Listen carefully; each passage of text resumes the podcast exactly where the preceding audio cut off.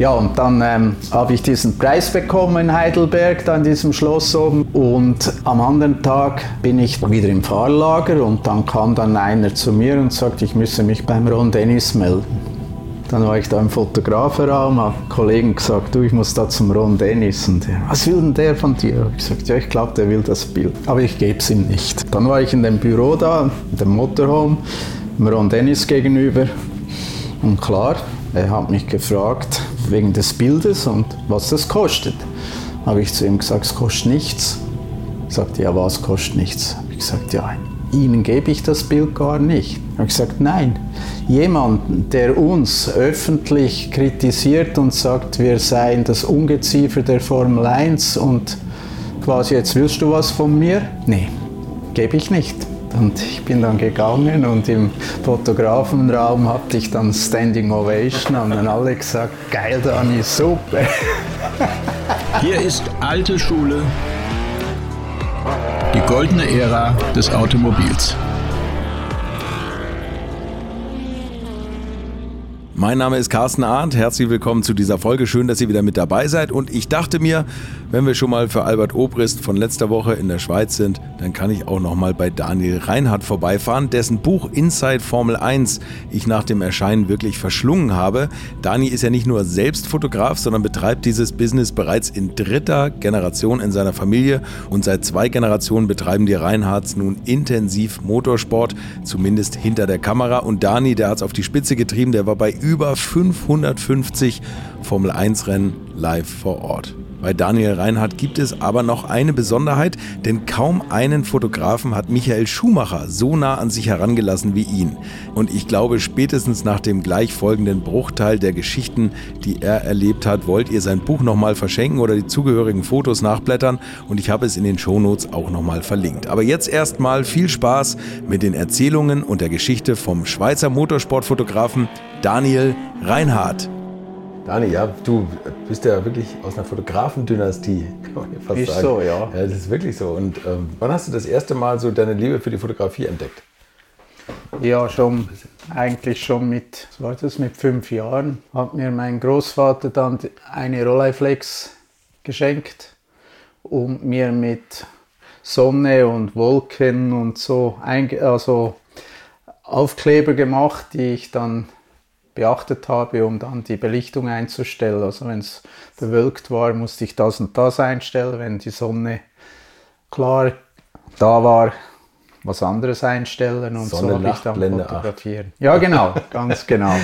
In etwa so. Und so habe ich dann angefangen, da meine Freunde und meinen Teddybär und alles Mögliche zu fotografieren. Und habe dann auch schon bald, also vielleicht mit acht, neun Jahren, schon angefangen, selber zu entwickeln.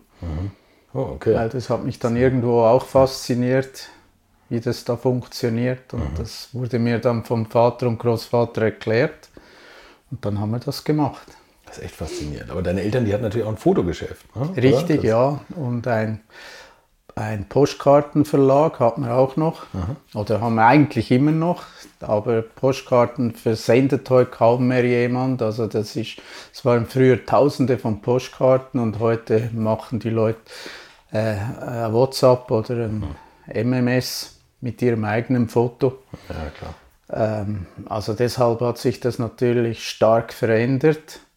Aber früher war das wirklich ein Thema und da war ich natürlich dann auch sehr häufig mit meinem Großvater unterwegs für Landschaftsaufnahmen, die wir dann wieder für die Postkarten verwendet haben.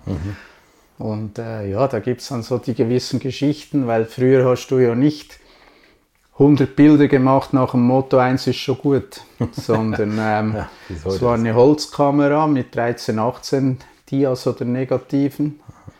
Am Anfang noch Glasplatten, wobei das habe ich persönlich nicht, nicht mehr selber erlebt, aber mein Großvater hat noch Glasplatten belichtet. Aber wie ich mit ihm dann unterwegs war, bereits Negative. Und ähm, dann haben wir dann die Kamera da aufgebaut, wo er es fotografieren wollte und dann den Sonnenstand abgewartet.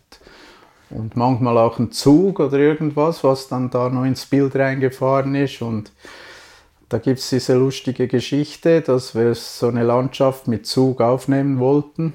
Oder er wollte. Und als dann genau in dem Moment, wo der Zug kam, stand eine Wolke vor der Sonne und das Bild war dann alles falsch gegessen. Also das heißt, ja, wir haben dann gar nicht belichtet, wir haben wieder zusammengepackt, sind nach Hause gefahren und ein, zwei, drei Tage später, wie das Licht wieder, also das Wetter wieder gut war, sind wir wieder hin und haben es von neuem probiert. Da hat es dann funktioniert.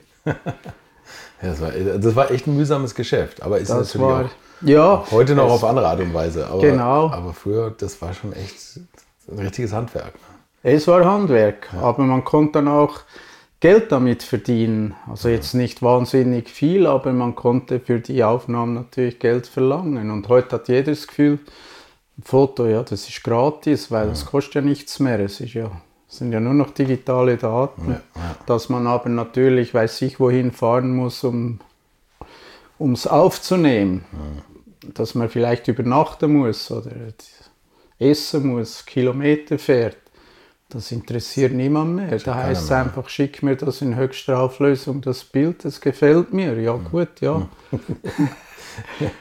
Das, also jetzt kriege ich auch nicht wieder mal. Wann habt ihr denn von, seid ihr von Zügen auf Autos gewechselt? Ähm, ja, also mein, mein Großvater liebte das Auto als Mittel zum Zweck, damit man von A nach B kommt. Und mein Vater liebte das Auto insgesamt, weil ihn hat das Fahrzeug, die vier Räder, die haben ihn einfach fasziniert seit Kindheit an und er, er hat auch den Motorsport schon in jungen Jahren verfolgt über Radio, wollte wissen, was da los war, noch vor dem Krieg.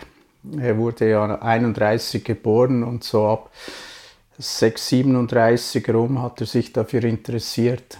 Und damals gab es ja dann noch die Wochenschauen. Also vor dem Hauptfilm im Kino lief eine Wochenschau, das ist vergleichbar mit einer heutigen Tagesschau. Und da kam dann oft irgendwie was über den Motorsport aus der weiten Welt und da ist er dann häufig ins Kino gefahren, nur um die Wochenschau zu sehen und nur zu wissen, was im Motorsport wieder abgegangen ist. ja, stimmt. Aber da war ja der Schweizer Rennsport. Wann war das? Also, das war dann nach dem Krieg, Nach dem Krieg, äh, ja. ab 46 dann bis 50. Okay, also Und 1950 ist er dann nach Bern gefahren zum ersten Grand Prix, also wo die jetzige Formel 1 entstanden ist. Da war ja das, der erste Lauf in Silverstone 1950 und ein paar Rennen später kam sie dann nach Bern. Da gab es hier noch die Rennstrecke und sind da den Grand Prix gefahren, Grand Prix der Schweiz und da war er dann bereits mit, ähm, was ist, 31er Jahrgang. 19 mit 20 war er dann da an der Rennstrecke und hat dann die ersten Bilder gemacht. und da war es natürlich auch einfach ranzukommen eigentlich, oder? Ähm, es war ein bisschen einfacher, wie, wie es heute wahrscheinlich ist, aber trotzdem so ganz einfach war es dann auch nicht. Um, er hat dann da auch eine Weile gebraucht und er hatte dann über den Alfred Neubauer hatte dann eine Binde bekommen Der alte die Mercedes-Rennleiter. Mercedes-Binde, Ja, okay. die blaue dort. Und äh, damit konnte er dann in den Boxenbereich gehen. Und das hat ihm dann natürlich geholfen.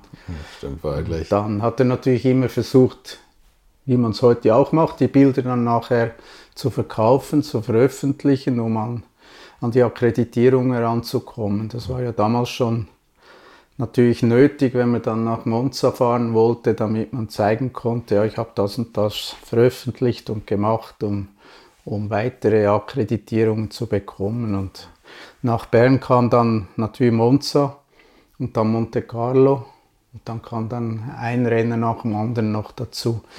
Er hat aber nie alle Rennen gemacht. Er war hauptsächlich einfach die Europarennen plus manchmal das Kailami in Südafrika, weil das war der erste Lauf. Und äh, dann hatte man einmal die neuen Autos und die, äh, die neuen Fahrer mal fotografiert, dann konnte man mal eine, eine Weile damit leben, weil da war es noch nicht so wie heute, dass man nur die Bilder verwendet, die am Wochenende gemacht wurden. Also Okay, also, ich habe das auch noch erlebt, wenn man ein gutes Porträt hatte von einem Alan Prost oder von einem Nelson Piquet, dann dann lief das das ganze Jahr. Das hat jetzt keinen interessiert, ob er jetzt die Haare kürzer oder länger hatte. Das ist, da hat man das Bild genommen und es wurde x-mal veröffentlicht. Ja gut, das war halt auch die Zeit, wo es nicht hunderte von Fotos gab drumherum. Ne? Genau, genau. Und dein Vater, ja, so eine Anekdote, die er bei euch, im, die bei dir im Buch stehen, das, da kommen wir ja auch noch drauf. Äh, da gab es immer einen Fotografen, der hat eigentlich nur die Porträts fotografiert und wenn das Rennen losging, war der schon wieder. Jawohl, der Benno Müller, Dr. Benno Müller. Ja. Der hat nur Porträtaufnahmen gemacht, der hat nur die, den Mensch interessiert. Die, die Autos und die fahrenden Autos überhaupt nicht. und ähm, der brauchte dann natürlich, weil er dann am Samstagabend schon nach Hause gefahren ist, brauchte er die Akkreditierung nicht mehr und äh, hatte dann oft meinem Vater die weitergegeben. Die, okay. die hat dann vielleicht noch ein bisschen mehr äh, Zulass gewährt, wie die, was mein Vater schon hatte. Okay. Wann warst du das erste Mal an der Rennstrecke? Also das erste Mal an der Rennstrecke war ich 19, also Formel 1 1972 in Monaco. Da war ich zwölf Jahre alt. Okay. Da gibt es auch eine lustige Geschichte. Äh, mein Vater hat dann dort fotografiert, mich mitgenommen. Äh, meine Mutter war auch dabei, aber die kam nicht an die Rennstrecke, weil sie hat es eigentlich nicht so interessiert. Und so ein Tribünenplatz war natürlich damals schon teuer. Mhm. Und dann ähm, hat mich mein Vater auf die Tribüne gesetzt und gesagt, du musst jetzt einfach da warten, bis Rennen vorbei ist, dann hole ich dich hier wieder ab. Jetzt hat es aber geregnet wie Anton den ganzen Tag. Ich war klatschnass und irgendwann hätte ich aufs Klo müssen oder musste ich aufs Klo. Ja. Und ich konnte ja kein Französisch, ich habe nicht gewusst, wo ich da hin muss zum Pinkeln. Ja, mit zwölf Jahren? Mit zwölf Jahren, ja. Und dann das nächste Problem, wo ich Angst hatte, war, finde ich meinen Platz wieder, dass mich dann am Ende mein Vater auch wieder findet. Ja, und weil ich dann eh schon bachnass war, habe ich gedacht, ja, da kommt es auch nicht mehr drauf an. Die Geschichte habe ich dann dem Jackie X erzählt, weil das ist äh, in Erinnerung, der Jean-Pierre Beltoise hat ja dort mit dem BRM gewonnen, das Rennen, aber in meinem Kopf habe ich immer noch den roten Ferrari vom Jack X. Den sehe ich heute noch in der Gischt drin, wo man eigentlich fast nichts gesehen hat.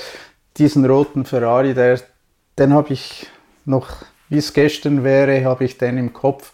Und dann habe ich das dem Chuck X mal erzählt und auch meine Pinkelaktion auf der Tribüne. Der hatte herzlich gelacht und fand die Geschichte sensationell. Ja, Finde ich auch, ja. So, also dann war das Virus eingeflößt sozusagen. Mit genau, Akku anzufangen genau. ist natürlich auch nicht der schlechteste. Ja, und dann später 1979, das war dann das erste Rennen, was ich ohne meinen Vater fotografiert habe, also wo ich allein unterwegs war. Und das war in Silverstone. Und Silverstone war früher für die Fotografen eine Strecke, eine sehr unbeliebte Strecke, weil sie mhm. topfeben war, kein Hügel, nichts und äh, damals schon war man weit weg vom Geschehen, also man brauchte sehr lange Linsen und dann sind viele Fotografen haben Silverstone auslassen. Und ich war dann mit einem Freund in England auf Interrail, also mit dem Zug unterwegs und habe dann das Silverstone mit eingeplant und war dann dort. Und das Glück wollte, dass der Claire Gazzoni gewonnen hat. Das war der erste Sieg okay. für, für, fürs Williams-Team, für Frank Williams. Und Clay hat da gewonnen. Ich kannte ihn natürlich nicht persönlich, aber er war ja Schweizer und ja. ich war dann der einzige Schweizer, der dort war und Bilder gemacht hat. Und, und die Bilder haben sich dann natürlich sofort hervorragend verkauft. Und, okay, und ja. äh, das war dann eigentlich schon ein toller Startschuss für mich. Das stimmt. Hattest du dann schon so feste Abnehmer in der Schweiz oder über die Schweiz ja, hinaus? Dank meinem Vater natürlich, weil er hatte alles schon aufgebaut. Ich mhm. bin eigentlich dann ins gemachte Nest naja. gesessen, weil ähm, ich, das hat niemand interessiert, ob jetzt Daniel Reinhardt oder Josef Reinhardt auf dem Foto stand. Mhm. Am Anfang äh, liefen die Bilder auch noch unter dem Namen vom Vater, also unter Josef Reinhardt. Und okay. ähm, klar, ich musste Qualität liefern, das ist logisch, aber schlussendlich war es egal, wer es gemacht hat und, und so, so lief es dann automatisch eigentlich weiter. Okay.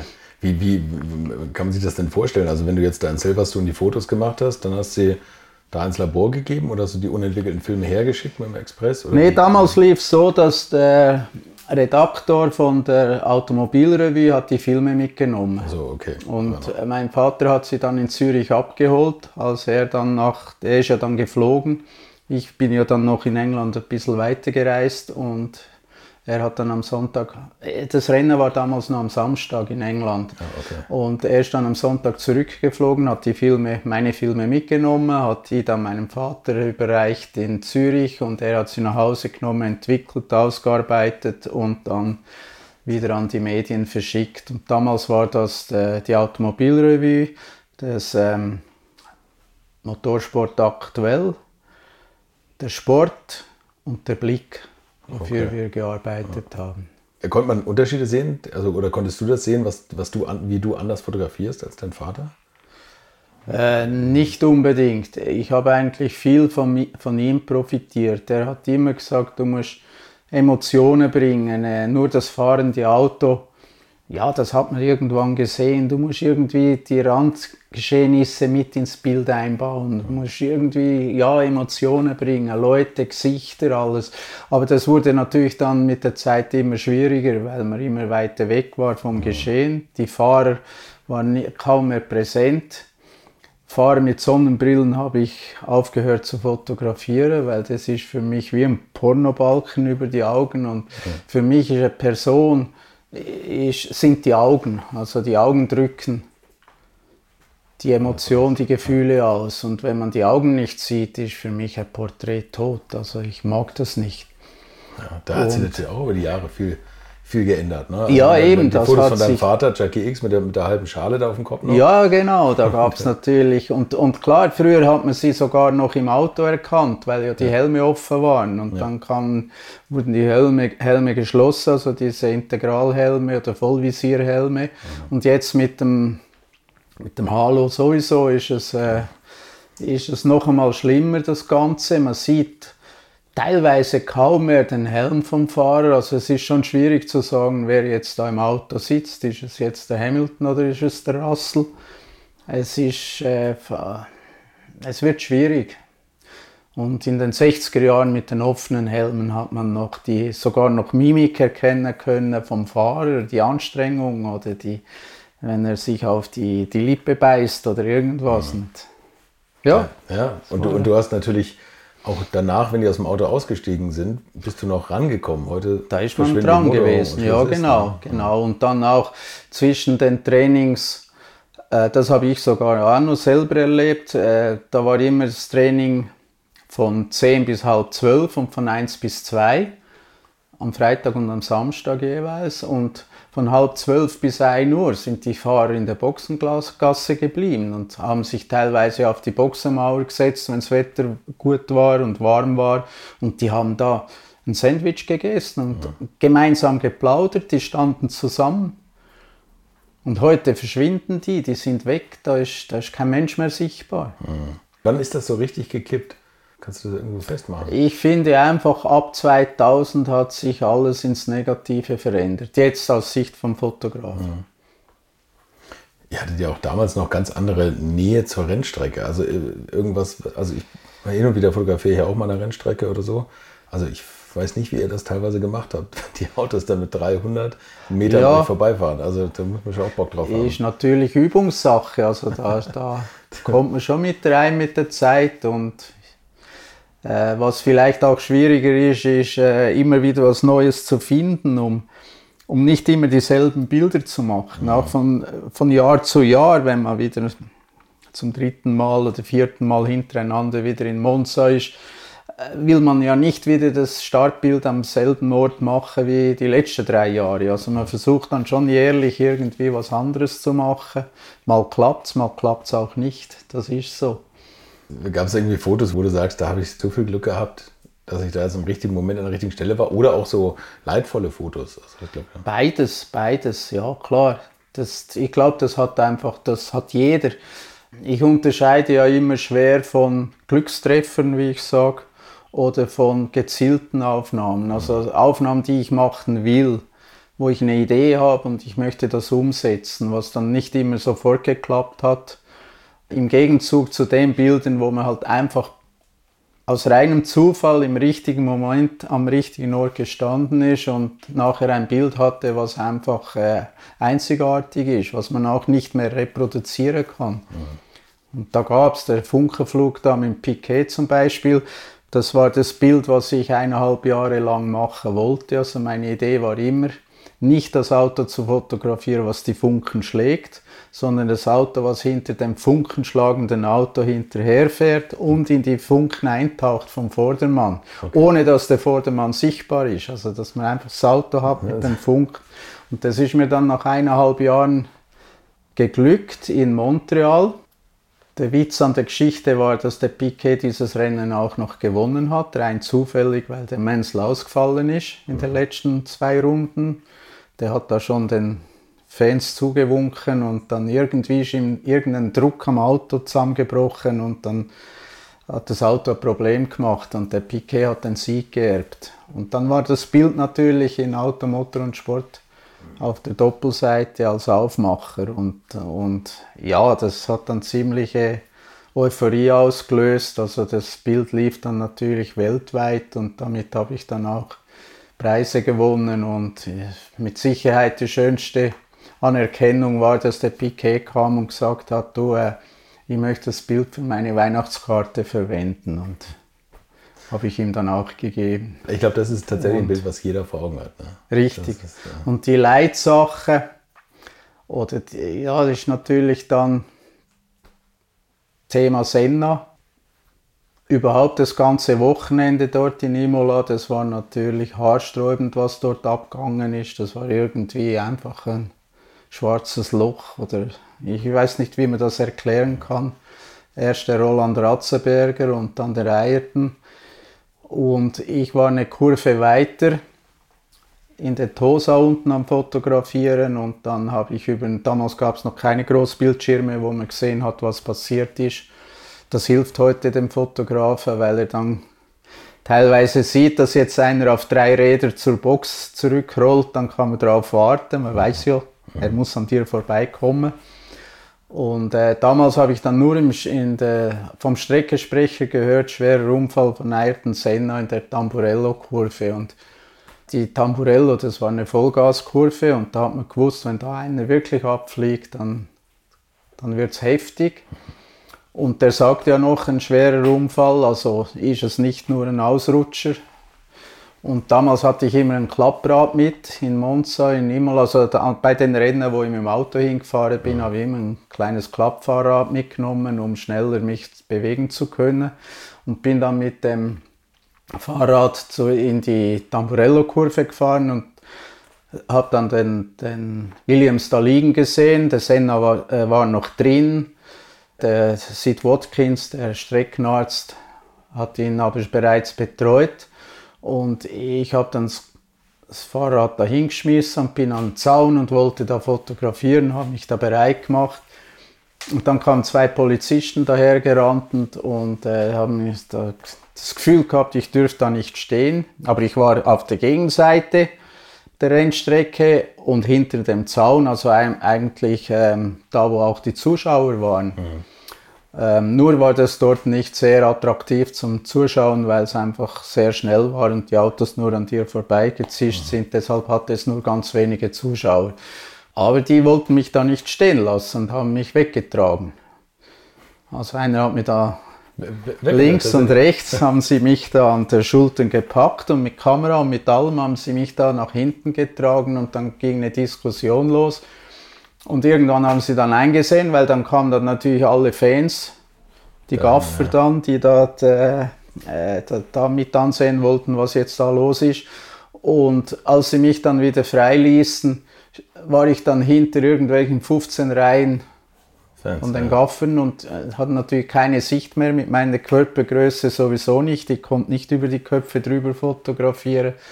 Dann habe ich das ganze Geld, was ich in der Tasche hatte, habe ich einem großen, schweren Italiener in die Hand gedrückt und habe ihm gesagt, nimm mich auf die Schulter, ich muss jetzt da fotografieren. Das hat er dann gemacht und dann habe ich von seiner Schulter aus habe ich dann die Bilder gemacht, wie es, aber der Senna war dann zu dem Zeitpunkt schon aus dem Auto raus, aber ich habe dann noch Fotos gemacht, wie er zum Hubschrauber getragen wurde und dann weggeflogen wurde. Jetzt kommt natürlich die Frage, wieso fotografiert man sowas oder was, der Senna war natürlich eine riesen Nummer damals, das war der heutige Verstappen. Mhm. oder ein Schuhmacher, das war der Mann in dem Sport. Und man wusste ja nicht, was Sache ist. Also das hätte auch sein können, dass der jetzt ein Bein gebrochen hat und bewusstlos war und drei Tage später wieder rumrennt. Mhm. Also man fotografiert. Als dann natürlich die Meldung kam, dass er im Spital verstorben ist, dann schaut man sich die Bilder natürlich nochmal anders an, weil mhm. dann gibt man nur das raus, wo man sich dafür, ja, wo man sagen kann, das darf ich zeigen und mhm. das ist das kaputte Auto. Aber den Senna selber, den habe ich nie rausgegeben. Wo man, ich hatte ein Bild, wo er auf der Trage liegt, mit blutverschmiertem Gesicht, das habe ich nie rausgegeben.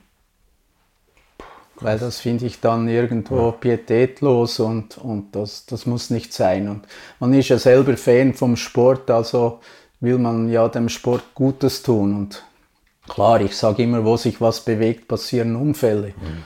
Und früher gab es natürlich viele schwerwiegende Unfälle. Heute hat sich die Sicherheit massiv verbessert. Es passiert ja kaum mehr was. Also es ist äh, faszinierend, was in Sachen Sicherheit in den letzten Jahren weitergegangen ist mhm. gegenüber von früher. Ja, die Geschwindigkeiten nehmen immer mehr zu. Ja. Immer mehr ans Limit fast und, und voll am Limit, aber trotzdem, es passieren kaum schwere Unfälle mehr. Mhm. Also da ist Skifahren heute gefährlicher wie ja. Motorsport. Ja. Aber natürlich dank Halo und Vollintegralhelm auf Kosten der Richtig. emotionalen Bilder. Richtig, ja. ja. Ja, also eben, ähm, man fotografiert äh, vor allem auch wenn ein Auto abfliegt vor deinen Augen.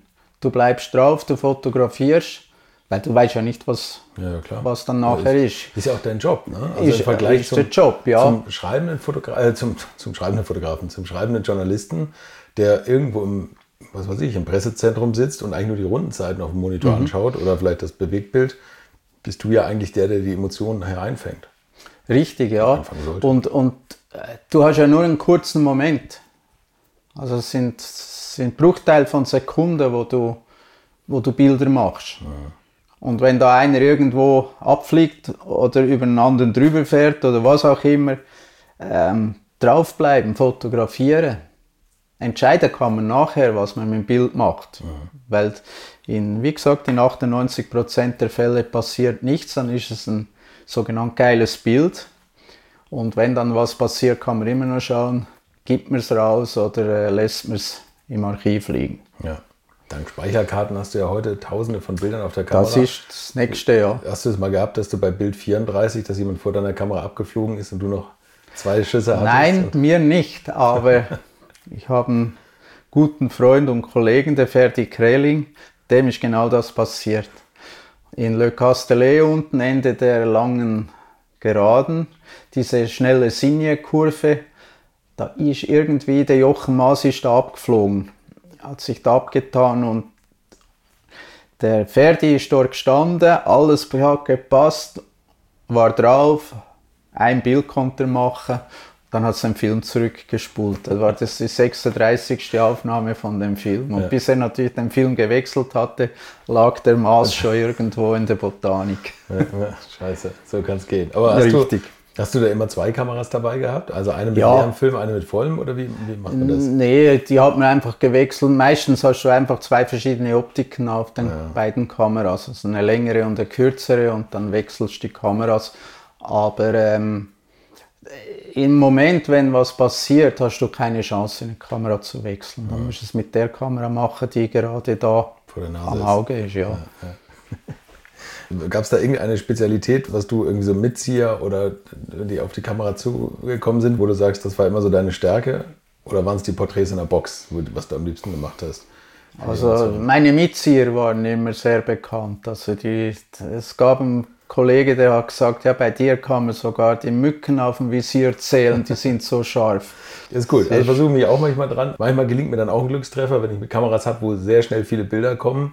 Äh, aber das, ich habe auch eine Leidenszeit hinter mir, wo man noch mit Film fotografiert hat, also viel Geld für sehr viel unscharfe Fotos bezahlt. Richtig, richtig. Und das, und das finde ich äh, immer faszinierend. Und dann bin ich auch irgendwann mal auf Formel 1 gekommen und diese Geschwindigkeit und auch die Verzögerung da noch mitzuziehen ja. und die Kamera da immer drauf zu halten. Ich finde das unfassbar. Also auch die, die Autos, ne? Also wie schnell die aus dem, aus dem Bild rausbeschleunigen. Das ist so, ja, definitiv. Schon, schon Wahnsinn, ja. Ich bin immer froh, wenn man Weitwinkel drauf hat. Bleiben Sie noch im Bild ein bisschen länger.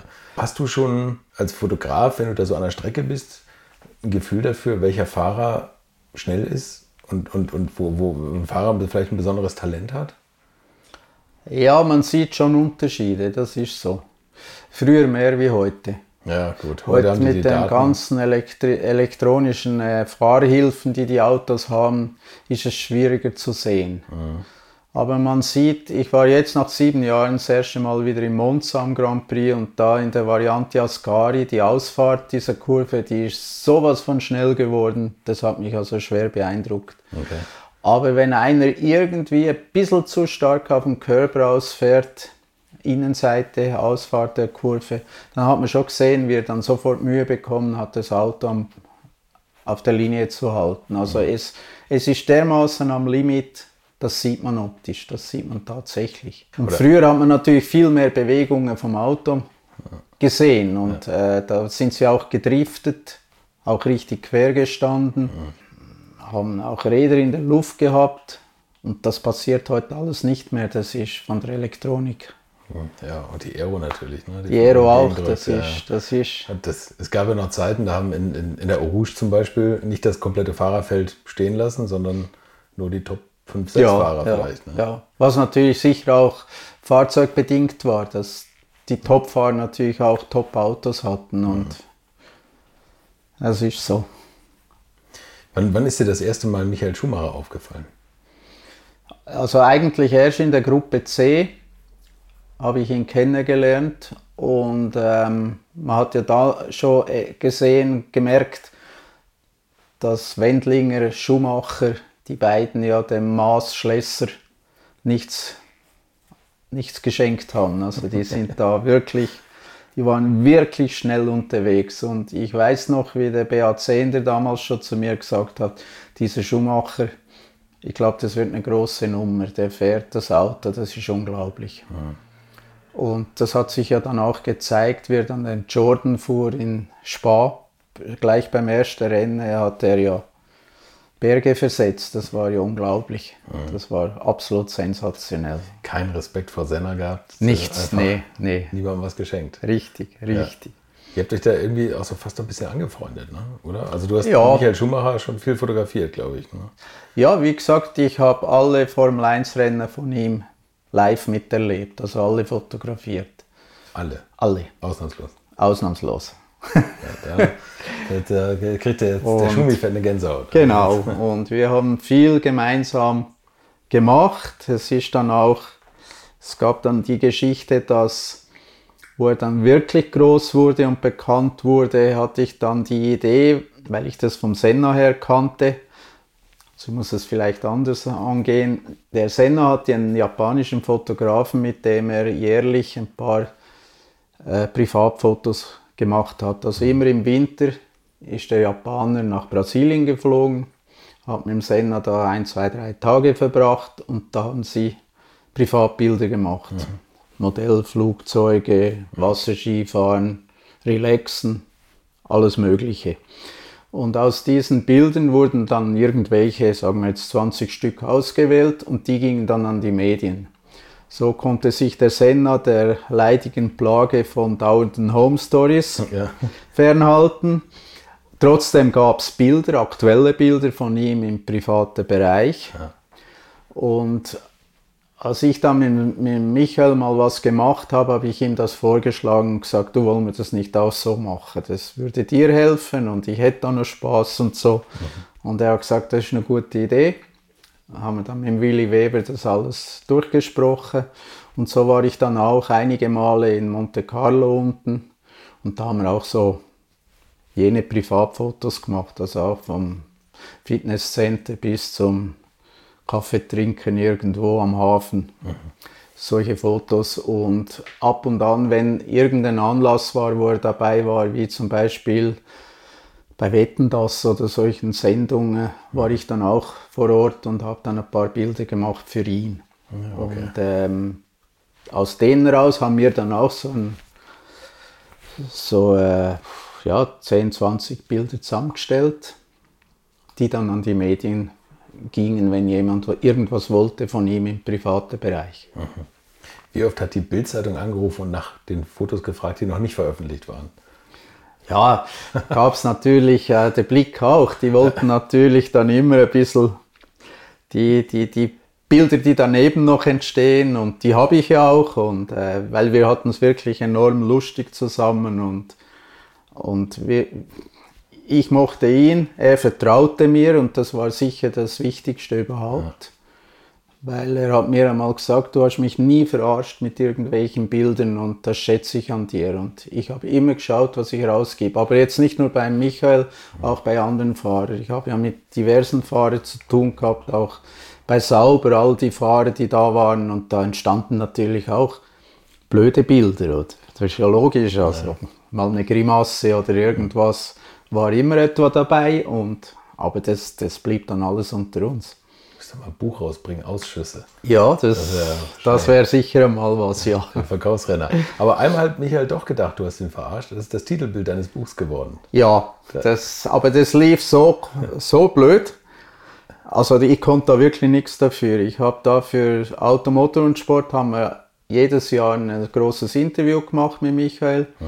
Und da braucht es natürlich auch immer irgendein Foto dazu. Und dann war die Idee, dass wir ihn auf die Start-Zielgerade setzen ähm, im Schneidersitz und das haben wir dann in Monza gemacht, wo ein, damals gab es noch, dass Ferrari privat getestet hat, also sie allein. Und da fuhr auch nur der Michael, also der Barrichello war gar nicht vor Ort. Und in der Mittagspause kam er dann auf die Startzielgerade und habe ich ihn dann hingesetzt. Und bevor ich mich eigentlich eingerichtet hatte, höre ich plötzlich der Michael da was rumposaunen und denke, was ist jetzt los? Und schau hoch und dann stand da einer, den ich nicht kannte, neben ihm und fotografiert ihn. Und der Michael erklärt ihm, er soll da verschwinden, er werde jetzt da fotografiert und äh, er sei da im Bild und ja, und der hat sich aber nichts anmerken lassen, der stand dann auf, ging auf Michael zu und küsste ihn auf die Wange und verschwand wieder, wortlos, ohne ein Wort zu sagen, ist er wieder verschwunden und ist wieder über den hohen Zaun geklettert und auf die Tribüne rauf gegangen. Und, und das war dann ein Fan, der da vermutlich durch, über eine Wette gesagt hat, ich gehe jetzt da runter und küsste Michael. Und ich hatte das irgendwie die Vorhersehung und habe das fotografiert. Ich habe einfach drauf gedrückt. Ich habe drei Fotos, wie er ihn fotografiert, wie er auf ihn zugeht, wie er ihn küsst. Und auf dem Foto, wie er ihn küsst, sieht man auch in der Mimik von Michael, dass es ihm sehr, sehr unangenehm war, was da passiert. Und äh, der Michael kam dann und hat gemeint, ich hätte den organisiert gehabt, dass der dann kommt und ihn da küsst. Da habe ja. ich gesagt, nein, nein. Und dann er dann das Auge gedrückt und gesagt, ja, aber schau wenigstens das nächste Mal, dass er sich vorher noch rasiert. ja, so ist es. Wie war die Zusammenarbeit mit Willi Weber? War das schwierig? Der, Nein, ja. ich, ich habe es immer gut gehabt mit allen rund um Michael, mit allen. Das lief immer super. Aber weil, ich vermute einfach, weil das Vertrauen da war, vor allem zu Michael und er dann auch gesagt hat, wir nehmen den Dani oder er macht mir das oder was auch immer. Und, mhm. und dann funktionierte das einfach. Nicht schlecht. Ja, es war wirklich gut. Ja. Hat er dir mal irgendwas, einen Helm oder sowas geschenkt? Ja, der kleine da hinten ist, den habe ich zum, zum 50. bekommen von ihm, unterschrieben. Ah, ja, da oben, ja. Warst du mal bei ihm zu Hause in der Schweiz? Ja, also ähm, auch wieder Vertrauen. Ich habe damals, wo er das Haus neu gebaut hat in Glan unten, äh, haben wir Fotos gemacht mit allen Arbeitern, die am Haus gebaut haben, also alle Sanitärleute, alle Holzleute, alle Maurer, alle diese Gruppen, haben wir Gruppenfotos gemacht mit dem Michael und okay. jeder dieser Arbeiter hat dann ein Poster bekommen, signiert von Michael, wo er mit seinen Leuten drauf war.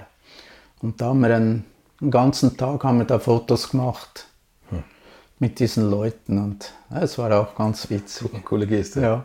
Ja. ja. es war wirklich, die Idee war gut und es hat er auch gut gemacht alles. Warst du mal Fan von, als du angefangen hast zu fotografieren, von Fahrern? ja, ja, ja. Wer war da so dein, deine Favoriten? Ja, der Jody Scheckter war mein ganz großer Fan. Ich habe sogar mein Mofa in seinen Farben lackiert.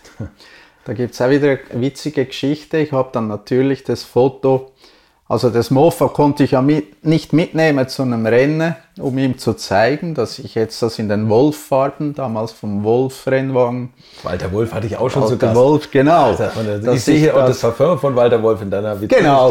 Dass ich äh, das, das in der Lackierung des, äh, des Mofa so lackiert habe. Und äh, dann habe ich das natürlich fotografiert und, und äh, dem Jody dann das, das Foto vom Mofa gezeigt, er war dann ganz begeistert, da kam der Walter Wolf dazu und die haben mir dann das Foto unterschrieben und eins habe ich dem Walter Wolf gegeben, der wollte dann unbedingt eins haben, weil irgendwie konnte es nicht fassen, dass einer so wahnsinnig ist und das, und das, und, äh, das so lackiert. Und dann habe ich den Walter Wolf erst kürzlich bei der Villa d'Este beim Concours d'Elegance getroffen. Mhm und ähm, bin dann zu ihm hin, habe hab ihn begrüßt. Er kannte mich nicht mehr, habe ihm gesagt, ja, wir kennen uns noch aus, aus der Zeit der Formel 1. Und dann schaut er mich so an und dann sagt er, aber Sie sind nicht der Wahnsinnige mit dem Mofa. Das hat er noch gewusst? Ja, habe ich gesagt, also, doch, das war ich. Ja, Wahnsinn. Ja, jetzt gehen wir doch zusammen einen Kaffee trinken. Jetzt müssen wir ein bisschen plaudern über die letzten Jahre. ja, Wahnsinn, oder? Ja. Also, aber so kommt er mir auch vor, dass der wirklich da nicht so, so ein oberflächlicher Neureicher ist, was er absolut also, nicht. Also das Geld hat er ja wirklich im Schlaf verdient, ja. so hat er es mir zumindest erzählt, aber der, der macht sich schon Gedanken irgendwie um sein Umfeld. So, so habe ich das Gefühl. Ja, und, und wie er dann gemerkt hat, schon damals sind, ich durfte immer überall nah ans Auto ran. Ja. Ich war in seinem Team drin, weil er einfach irgendwie gesagt hat, das ist so ein irrer Fan und fotografiert da noch. Also der kann nur Gutes tun für uns. Also das war irgendwie hat er recht. War ja auch eine tolle Zeit. Und da gibt es die Geschichte, dann habe ich dem Jody habe ich natürlich dann dauernd Schweizer Schokolade gebracht, weil er sie geliebt hat. Okay. Also zu jedem Rennen, wo ich gefahren bin, Schokolade gebracht. Und dann kam der Gilles Villeneuve, äh, 79, ne, es war dann schon 80, wo die da zusammengefahren sind bei Ferrari. Ähm, und er sagt dann so zu mir, wieso bringst du eigentlich nur immer ihm Schokolade? Ich mag die auch. da habe ich gesagt, okay, das nächste Mal bringe ich dir auch mit. Und das war dann leider in Zolder. Oh, also das war dann das erste Rennen, oder das 82, glaube ich, wo er verunglückt ist. Mhm. Also dann war es dann war es 81, wo er, wo er herkam wegen der, wegen der Schokolade. Und dann bringe ich ihm nach Zolder Schokolade mit und da war der so begeistert, dass ich jetzt das wahr mache, dass mhm. ich nicht nur sage, ja, das nächste Mal bringe ich dir auch, sondern auch wirklich bringe, dass er mich zu, zum Mittagessen zu sich eingeladen hat. Im, dann habe ich im Ferrari-Bus drin, nur mit ihm gemeinsam, nur wir zwei haben dort Spaghetti zum Mittag gegessen und zwei Stunden später war er tot. Oh, krass. Ja, das hat mich dann, das, das hat mich tief berührt. Also da, da wollte ich echt auch aufhören. Da habe ich gedacht, was mache ich da? Das ist eigentlich ein Blödsinn. Hm. Hm. Weil er war ein derartig guter Typ, dieser Schill. Ähm, die Chemie hat innerhalb fünf Minuten hat die zwischen uns gepasst. Ich war ja doch zehn Jahre jünger als er, aber die Chemie war da. Habe ich hm sofort gespürt. Und dann musst du damit ansehen, wie da. Er ist dann, der Unfall passierte noch neben mir. Ich stand mit dem äh, Achim Schlang auf dem Hügel, wo, die, wo er mit dem Jochen Maas zusammengefahren ist. Was dann passiert ist, was abgegangen ist, haben wir nicht mehr gesehen. Es ging dann schon ums Eck rum. Okay. Aber die kamen beide miteinander. Also er, er griff den Maas an über den Hügel drüber und kurz nachher ist es passiert. Sind, haben sie sich ja berührt und äh, den Gilles hat es ja dann da mehrfach überschlagen und dann ist er ja dann mitsamt dem Sitz aus dem Auto rausgeschleudert worden und ja. Bist du eigentlich bei solchen Sachen dann immer hinterhergelaufen und hast dann noch fotografiert oder verharrt man da in seiner Kurve? Nee, du bist, du hast deinen Klapp. Nee, man schaut natürlich, also der Ding, der Achim sagt dann zu mir, Dani, ich glaube, da hat es gekracht. Und mhm. dann ähm, sind wir da natürlich runtergelaufen und, und zum Schauen, was los ist. Aber du hast ja nicht gewusst, was los ist. Das ja, haben klar. wir ja dann auch erst später alles erfahren. Und dass es so tragisch endete, ja sowieso. Ja. krass. Ja, da wird man da manchmal mit der Härte des Sports dann doch nochmal konfrontiert. Ja, das war so. zu jener Zeit schon, schon auch ein Problem. Ja. Hast du eine Lieblingsrennstrecke, wo du. War immer Monaco. Ah, okay. Ganz klar.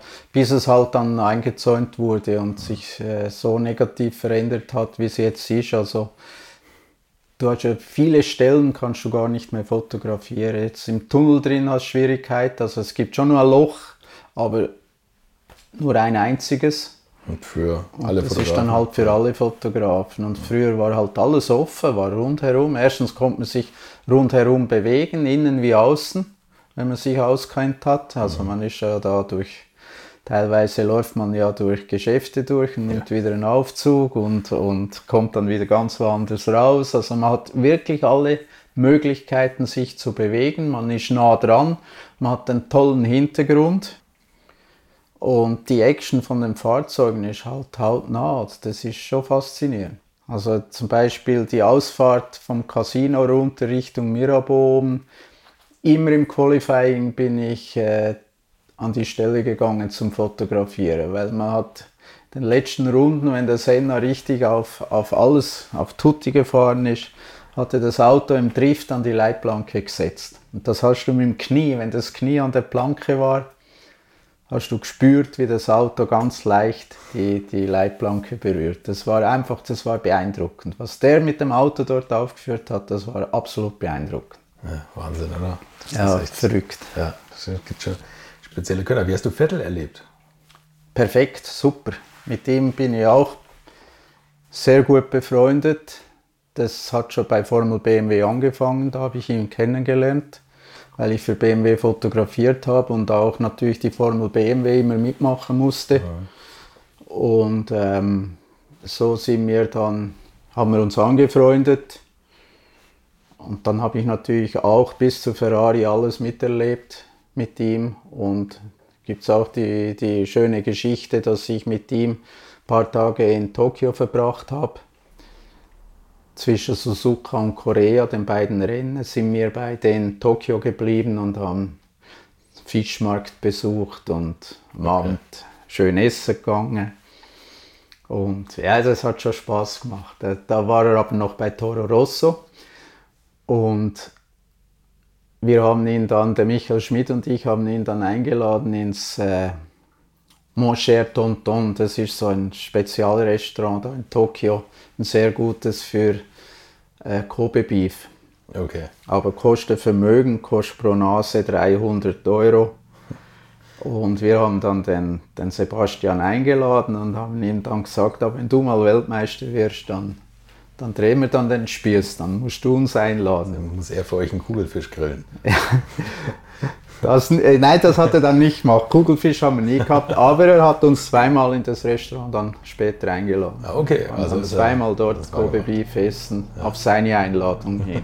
ja, das sind, wie gesagt, ich hatte es immer gut mit, eigentlich mit allen Fahrern, weil ich, ich gehe auf sie zu, ich mache auch gerne Späße, habe das immer gern gemacht und mich interessiert jetzt nicht, wenn einer irgendwie äh, was soll ich sagen, ich, ich, ich, ich kann ja nicht so gut Auto fahren wie die, also brauche ich denen nicht sagen, du musst in der Kurve dann ein bisschen mehr oder ein bisschen weniger oder weißt, der andere macht das so oder wieso hast du das so gemacht? Und äh, solche, das, das hat mich nie interessiert, ich habe lieber den Spaß gehabt. Da wie zum Beispiel der Vettel da, da steht da unten das Bild, wo er am Auto ist und ähm, ich wollte mit einer längeren Belichtungszeit wie die Hände dann unten durchziehen, wenn er das, den Sieg feiert auf dem Auto. Ja. Und ähm, das Bild, was ich dann hatte, das erste, wo ich das am Computer gesehen habe, habe ich gedacht, das schaut aus wie die Skiflieger, wenn die da die Sprungschanze runterfahren. Das ist ja genau die Stellung, wenn sie da runterfahren. Stimmt, ja. Dann habe ich gedacht, ja, kann man vielleicht mal brauchen. Und der Zufall wollte es, dass der Simon Ammann von Sauber eingeladen wurde nach ähm, Monaco. Und ich musste ja die Promis da immer fotografieren am Auto und so. Und ich wusste auch, wer wann kommt, weil ich habe das vorher im Mail bekommen, wer, wer Gast ist. Mhm. Und dann habe ich das Bild vergrößert und habe dann das mitgenommen vom Vettel und habe dann dem Simon gesagt, du ähm, machst mit mir einen Blödsinn. Und der sagt, ja, kommt drauf an, was? Habe ich gesagt, schau, ich habe das Bild vom Vettel und das schaut doch aus wie ihr, wenn ihr da runterfährt. Sagt, ja, aber die Haltung sei schlecht. Habe ich gesagt, ganz genau, hm. das sei mir auch aufgefallen. Also jetzt gehen wir zusammen zum Vettel und du sagst ihm, ja, es sei schön, dass er jetzt auch anfängt mit nebenbei ein bisschen Skispringen, aber ähm, seine Haltung sei schon noch ein bisschen ähm, verbesserungsfähig. Mhm. Und dann nimmst du das Bild raus und dann beginnst du mit dem schwarzen äh, Stift Korrekturen sagt, ja, das ist super, das machen wir, das machen wir. Er möchte den Vettel sowieso kennenlernen und ähm, ja, da geht er mit mir mit. Und dann sind wir ins Red Bull Lager gezogen und ich habe dann den Vettel rausgeholt, habe gesagt, du, ich möchte dich da jemandem vorstellen. Und da ist der Simon Amann und Sebastian Vettel und der Simon hat das perfekt gemacht. Sagt, ja schön, dass er ihn jetzt kennenlernt und wunderbar, dass er jetzt auch ein bisschen beginnt mit äh, Skispringen. Und der Vettel schaut mich an und denkt, was? Was will der jetzt? Das ist da nicht mitgekommen. Und erst, wo er dann das Foto aus dem Karton nimmt und das Foto sieht, hat er dann natürlich gewusst, ja, das ist wieder einer vom Reinhard, oder? Aber der Simon hat weitergemacht, hat es durchgezogen, hat alle Haltungsfelder eingezeichnet und am Schluss dann unterschrieben und dem Vettel das Bild gegeben. Ja, okay, da haben wir natürlich alle drei, das war genial. Oder da gab es die Geschichte, wo wir da in Tokio waren, sind wir mitten in der Nacht in irgendeinem ähm, Geschäft gewesen, da gab es so, so Mützen mit Ohren und Augen, also das waren so irgendwelche Kreaturen, die, also als Mützen. Ja. Und dann sagte Sebastian so zu mir, also Dani, wenn, wenn ähm, mit dieser Mütze mich in, am Grid in Korea empfängst, dann lade ich dich auf ein Essen ein. Ich gesagt, ja, wieso nicht? Oder? Ich habe mal die Mütze gekauft und bin dann natürlich in Korea unten auf seine Startposition und habe dann da gewartet, bis er da reingeschoben, also auf die Startposition geschoben wurde und habe dann die Mütze übergezogen. Dann stand der Heiko Wasser neben mir und wollte ums Verrecken wissen, was das ist, hat natürlich sofort bemerkt, dass ich ja nicht diese doofe Mütze jetzt da einfach so aus Spaß anziehe, sondern dass da irgendein Hintergrund ist. Und ja. sie wollten mich da filmen und machen. Habe ich gesagt, nee, lass das jetzt, das ist was zwischen Sebastian und mir, vergiss das einfach. Kleiner Fetisch und, zwischen uns beiden. Ja, genau. Und dann äh, kam der, wurde er da äh, auf die Startposition geschoben und der hat ja gelacht in dem Auto drin. Und gesagt, das gibt's gar nicht. Jetzt steht er mit dieser doofen Mütze da. und wie gesagt, das sind die Sachen, die, die halt Spaß machten. Und das, das waren auch die Momente, die immer sehr toll waren. Hast du die Fahrer, die sind ja wahrscheinlich total unterschiedlich. Wenn Sebastian Vettel noch kurz vorm Start Zeit hat für solche Späße? Also gibt es da Fahrer für dich, die wirklich nur im Tunnel waren, wo du die ja, gar nichts wahrgenommen haben? Es gibt natürlich schon auch, der Kimi Räikkönen zum Beispiel war jetzt einer, dem bin ich nie nahe gekommen. Also mhm. das ist äh, mit Sicherheit der einzige Sauberfahrer, der mich jetzt nicht mehr erkennen würde. Mhm. Also wenn ich den jetzt triff und sage, du, bin der Dani, wir haben mal noch beim Sauber fotografiert, wie du gefahren bist, würde der mich anschauen und hätte keine Ahnung, mit ja. Sicherheit. Ja. Aber das ist garantiert der einzige von allen. So, so, so, so unterschiedlich sind die, ne? So, ja, so ist es, aber ja. Jeder, jeder ist anders, aber wie gesagt, ich habe sie immer so genommen, wie sie sind. Und klar, die Sympathie ist gegeben oder nicht gegeben, das ist schon klar. Ja, klar. Das ist definitiv. Wie viele Fotos machst du an so einem Rennwochenende? Ich meine, gut, Analogzeit waren vielleicht ein paar hundert, jetzt sind es ja. eher ein paar tausend wahrscheinlich, ja, oder? ist so.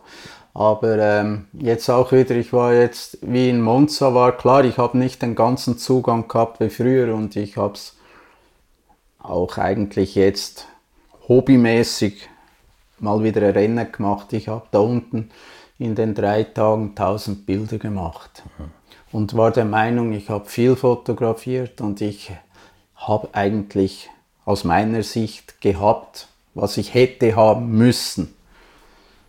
Klar kamen früher natürlich noch äh, spontane Anfragen, die man noch äh, bewältigen musste dann fürs Team, wenn man für sauber oder für jemanden fotografiert, dann kommen natürlich ja wie die Gäste, mhm. die VIPs, die vor Ort sind, die man noch fotografiert, so kommt natürlich schon mehr zusammen.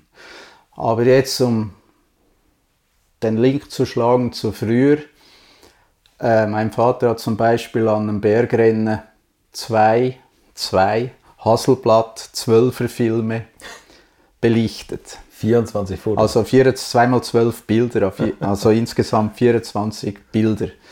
Weil er, ähm, er brauchte den Tagessieger, er brauchte der, der um die Meisterschaft fährt, dann vielleicht noch zwei, drei spezielle Fahrer, die, die da waren oder spezielles Auto, was da war. Und dann gab es vielleicht das eine oder andere noch dazu. Ja. Und weil ja ein Bergrennen kommt ja nur einmal, also zweimal mit beiden Läufen, aber ähm, ja, ja, dann hat ihm das gereicht. Das, das, weil man musste ja dann am Abend die Bilder noch verarbeiten. Das heißt, die Filme entwickeln, trocknen lassen, dann die Prints machen. Und mit, je mehr Filmen du nach Hause gekommen bist, wurde das eine endlose Geschichte. Mhm. Wir hatten einen Entwicklungstank, wo wir neun Kleinbildfilme reinhängen konnten, also neun Stück auf einmal entwickeln. Mhm. Und so musste ich immer das hat er auch gemacht. Wir haben neun Filme immer gekennzeichnet, also wenn was drauf war, was dann wichtig war, äh, damit man wusste, wenn man nach Hause kam, diese neun Filme sind von dem Renner jetzt relevant, die brauchen wir. Und äh, klar, man hat mehr fotografiert, aber die restlichen Filme wurden dann am Montag oder am Dienstag entwickelt. Habt ihr mal einen Film bei der Entwicklung kaputt gemacht? Äh, bei der Entwicklung selber ist es nie passiert, das hat immer hingehauen. Was wir aber hatten, mein Vater hat einmal äh, eine Luftfracht gemacht aus Südafrika und da haben die dann in dem, in dem weiß nicht, in dem Container von dem Flüger haben die irgendwas ganz Schweres auf diesen Beutel gelegt und dann waren die Filmhülsen waren platt gedrückt. Ja, okay. Waren aber Gott sei Dank waren es Kodak-Filme und nicht Ilford, weil die Ilford hatten damals nur einen aufgepressten Deckel und bei Kodak waren sie verschweißt. Das heißt, die, die oben und unten diese Deckel hielten.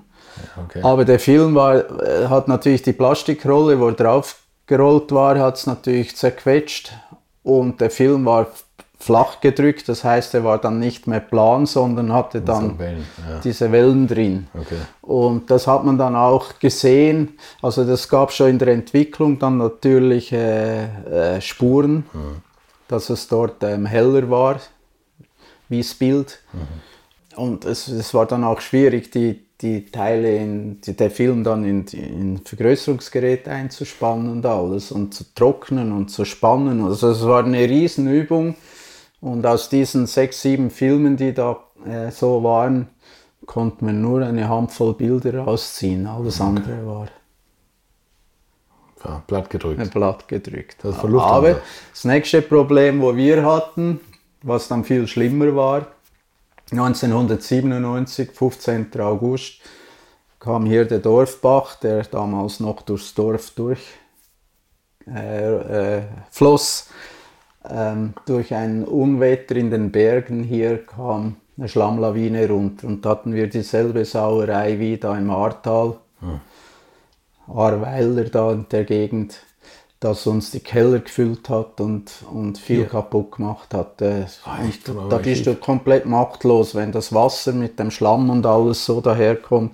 Da sind tote Kühe durch, durch die Bahnhofstraße hier durchgeflossen, also ja. mitgeschleppt worden ja. vom, vom Wasser und, und da ging wahnsinnig viel kaputt. Wir hatten das Glück, dass niemand dabei äh, zu Tode gekommen ist. Also die Leute konnten sich alle in Sicherheit bringen. Aber es hat natürlich massiv viele Erdgeschosse und Keller vernichtet und mhm. alles, was halt dort war, wurde mehr oder weniger in Mitleidenschaft gezogen. Und wir haben rund ein Drittel unseres Archivs haben wir in dem Schlamm verloren. Oh, tatsächlich. Okay. Und ähm, ich war nicht zu Hause. Wir sind dann am Abend nicht einmal mehr nach Hause gekommen. Also mit dem Auto, wir mussten das Auto stehen lassen, dann zu Fuß weiter. Aber das Wasser war noch so heftig im Gang, dass wir die Straße nicht überqueren konnten zu Fuß. Das hätte ich weg, äh, wie sagt man, weggeschwemmt. weggeschwemmt ja. Und weil so viel noch Material drin war in dem Wasser, also Baumstämme und, und, und Schafe und, und weiß der Geier was alles, äh, war das einfach viel zu gefährlich, sich da in die Wasserflut reinzuwagen. Also man mussten warten, wir mussten warten. Erst nachts um halb eins war es dann möglich, zum Haus zu kommen. Und dann war dann halt die Sauerei da. Und dann hieß es, alles, äh, was trocken ist, einmal zu retten. Mhm. Alles, was feucht ist, irgendwo zu lagern. Und alles, was jetzt im Schlamm drin oder im Wasser drin ist, muss man äh, rausziehen. Und dann, was macht man damit? In der Früh habe ich dann Kodak angerufen. Das war alles nur analog damals. Da habe ich noch nichts digital gemacht. Dann hat Kodak gesagt, äh, alles in Plastikboxen legen und mit Wasser füllen und einfrieren. Hm. Und dann, habe ich, dann wird nämlich die chemische Reaktion wird dann gehindert. Hm. Wenn das eingefroren ist, passiert nichts mehr. Und ich habe dann so Plastikboxen äh, organisiert, da haben wir dann das nasse Zeug da rein, bin dann nach Luzern gefahren in ein Kühlhaus und da haben wir es mit Wasser gefüllt und eingefroren alles. Und dann habe ich Kanister für Kanister zurückgeholt und wollte das reinigen. Aber ähm, nach zwei solchen Boxen oder Kanistern habe ich festgestellt, das bringt nichts mehr, weil wenn du das mit Wasser dann versucht hast zu reinigen, blieb eigentlich nur noch eine Klarsichtfolie über.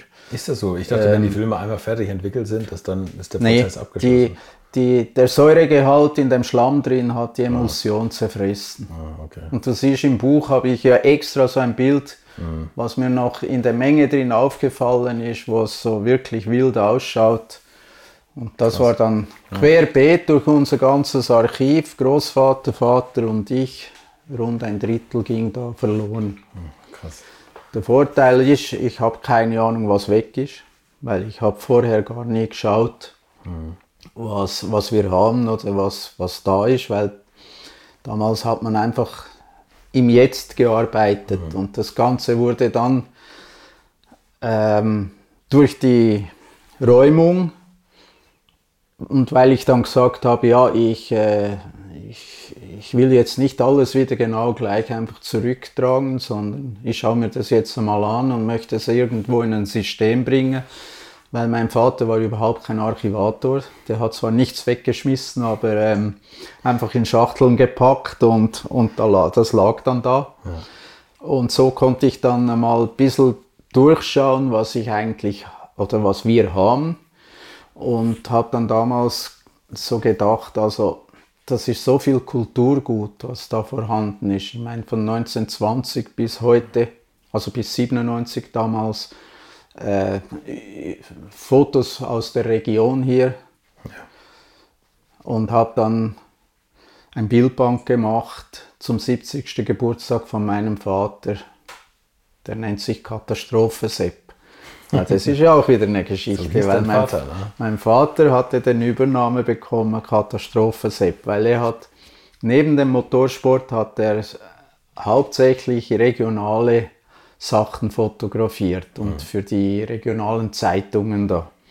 Und logischerweise waren da viele Autounfälle, Hausbrände, ähm, Erdrutsche, Flugzeugabstürze, alles Mögliche halt. Und irgendwo auf einer Bildredaktion haben sie gesagt, immer wenn ein Reinhard-Bild kommt, ist irgendeine Katastrophe drauf. Und so hat er dann seine Übernahme bekommen, der Katastrophe Katastrophensepp. Hat er auch hier gestanden, äh, gesessen und Polizeifunk abgehört und ist dann ja. losge... Tatsächlich? Ja, ja. wir haben äh, äh, da Abhörgeräte gehabt, um die Funks abzuhören. Teilweise aber wurde er von der Polizei sogar benachrichtigt, weil er... Auch die Polizeifotos zum Teil gemacht hat, weil damals im analogen Bereich, vor allem nachts, hatte die Polizei nicht die Erfahrung und nicht die Möglichkeit, äh, wie soll ich sagen, ein sinnvolles Bild zu machen von der Unfallstelle. Das hat er dann gemacht für sie. Und so ja, okay. war das eine Kooperation zwischen ihm und der Polizei. Aber trotzdem war es dann auffallend, als es dann irgendwie zwei, dreimal gebrannt hatte, hier im, in der Umgebung, und er jedes Mal vor der Polizei vor Ort war. Oder vor der Feuerwehr. Und er macht dann noch den blöden Spruch zum Feuerwehrkommandanten, wie die dann eintrafen, so, ihr könnt es jetzt löschen, ich habe das Bild im Kasten. Auf jeden Fall äh, wurde das dann langsam ein bisschen suspekt, wieso ist der immer vor uns da? Das, gibt es ja nicht. Also hatten sie plötzlich das Gefühl, dass er da die Brände legt und da musste er wirklich auf die Polizei ins Verhör. Tatsächlich? Ja. Okay. Aber das habe ich auch mal eine Zeitung. Das war in, also in einer norddeutschen Kleinstadt, in der ich aufgewachsen bin, haben wir auch mal Polizeifunk abgehört. Und wenn irgendwo ein Einsatz war, haben wir manchmal aus Langeweile zentral gestanden irgendwelche Burger gegessen von der Tankstelle und wenn dann ein Einsatz kam, haben wir versucht, vor der Polizei da zu sein. Und wir haben keine Fotos gemacht, sondern für uns war nur der sportliche Gedanke ja. ja. ja, da gibt es so Geschichten. Aber wir sind ja nicht verhört worden. Wir sind nur vorbeigefahren und gesagt, yes, schneller. Aber das war nicht so deins, oder? Also die Katastrophe, die regionalen Katastrophen, du hast lieber die, die äh, globalen Formel 1 Katastrophen. Ich, ich wollte ja Medizin studieren. Oh, okay. War dann im Gymnasium und ähm, das Latein war nicht so mein Ding. Also da war ich grotteschlecht. Mhm. Das war ein Kampf für mich, weil ich habe auch diese Sprache bis heute nie be also ich, ich begreife das, das nicht. Hast du nie auf Latein eine Pizza bestellt oder so? Nee. und dann ähm, hatte ich Knochentumor am linken. Unterschenkel, musste ins Spital operiert werden und äh, war dann länger im Spital und dann natürlich auch noch, äh, bis ich wieder zur Schule konnte. Hat dann einen Moment gedauert und dann hätte ich diese fünfte Klasse wiederholen müssen, weil ich dann im Latein dermaßen schlecht war. Äh, also hoffnungslos, es war mhm. wirklich hoffnungslos. Und im Spital wurde mir dann bewusst, dass ich eigentlich Medizin, dass das nichts für mich ist, weil das Leid da, also ich durfte dann da mit einem Pfleger nachts im Nachtdienst da irgendwie ein bisschen in die Intensivstation und er hat mir da jene Sache gezeigt und irgendwie habe ich dann das Gefühl gehabt, das ist nichts für mich, das kann ich nicht. Ja. Weil man hat immer das Gefühl, der Arzt, der kann nur helfen, aber die vielen Fälle oder die mehrheitlichen Fälle, wo du dann halt nicht helfen kannst, die müssen ja dann auch ja. gemacht ja. werden. Und das ist, äh, das braucht schon eine harte Halt, um das, um da nicht kaputt zu gehen darunter. Ja. Auf jeden Fall habe ich gesagt, nee, das ist nichts für mich, das geht nicht. Also ich werde auch die, das, die fünfte Klasse nicht wiederholen. Mhm. Bringt ja nichts. Mhm. Ja, aber was machen wir jetzt? Natürlich meine Mutter dann, ja, was willst du denn jetzt machen? Was machen wir jetzt mit dir? Habe ich gesagt, ja du, dann werde ich jetzt halt Fotograf. Aber ich will nicht, ich will einfach nicht wie mein Vater morgens rennen, abends rennen, nachts rennen und das sieben Tage in der Woche. Du willst es lieber bequem haben und hast dich für die Formel 1 jawohl. Ja, und Jedes nee, eigentlich dann Kilometer richtig, richtig. Ja. Und ähm, dann habe ich dann Schlussendlich bin ich dann vier Jahre nach Wien in die höhere grafische Bundeslehr- und Versuchsanstalt, habe dort Fotografie, mhm. kann man sagen, studiert mhm. und habe dann natürlich noch ganz andere Seiten der Fotografie kennengelernt, also die Industriefotografie, die mich dann natürlich fasziniert hat. Aktfotografie, die auch Aktfotografie, ja. haben wir auch gemacht. Nein, all das und, und äh, überhaupt, das Metier hat mich dann total gepackt und der Motorsport habe ich dann eigentlich so nebenbei mhm. mitgezogen. Ich bin dann noch ein Jahr in Wien geblieben, habe dort als Assistent gearbeitet, aber nur unter der Bedingung beim Chef, dass ich die Rennen machen darf, die ja, okay, ich machen will. Ja. Also, dass er mir die Tage frei gibt. War dann alles, alles wunderbar, hat funktioniert und ähm, habe dann jahrelang eigentlich zweigleisig gefahren. Einerseits der Motorsport, andererseits ähm, hier der regionale Industriefotograf. Aber irgendwann wurde der Motorsport so intensiv dann mit BMW zusammen, dass ich so viel unterwegs war, dass ich hier die Aufträge nicht mehr annehmen konnte, weil ich nie wusste, wann bin ich da, wann bin ich nicht da. Und das ist ja oft auch wetterabhängig. Mhm. Also du musst wenn es jetzt äh, regnet, dann musst du äh, den nächsten schönen Tag musst nutzen, um die Bilder da zu machen. Aber wenn ich dann an dem schönen Tag weggeflogen bin, irgendwo hin, um irgendwelche Rennwagen zu fotografieren, war ich nicht da. Und das kannst du ja den Kunden dann auch nicht sagen, ja, vielleicht bin ich dann da und vielleicht bin ich dann halt nicht da. Ja, klar. Also das war dann ein, ein bisschen schwierig und so bin ich dann eigentlich wirklich in der Formel 1 komplett hängen geblieben. Ja, gibt auch Schlimmeres. Aber Gibt Schlimmeres, ja. hast du nur Formel 1 gemacht oder hast du auch Le Mans und, und äh, Gruppen? Ja, früher habe ich alles gemacht. Also ich habe auch ein bisschen Ski gemacht, ich habe äh, Motorrad gemacht und ich habe Auto gemacht. In den 80er Jahren noch. Und dann irgendwann, wo ich dann bei Sauber, wie es mit 93 mit Sauber losging, dass ich für ihn gearbeitet habe, also in der Formel 1, äh, habe ich mich dann komplett für die Formel 1 festgelegt. Also ab und zu mal irgendein anderes Rennen, aber hauptsächlich Formel 1. Okay. Und vorher war es immer alles Tourenwagen nehmen, war ähm, Gruppe C Rennen, also ähm, Sportwagen. Klar, ich war auch ein paar Mal mit dem Michael Schmidt dann in Indianapolis, haben wir auch ein paar gemacht. Wie gesagt, wenn du alle Formel 1 Rennen machst, jetzt ist es ja noch viel schlimmer, jetzt mit 22, 23 oder nächstes Jahr, was wollen sie, 24 Rennen. Ja. Das ist brutal. Ja. Da hast du gar keine Chance mehr, noch anderes Rennen mit reinzunehmen. Ja, klar.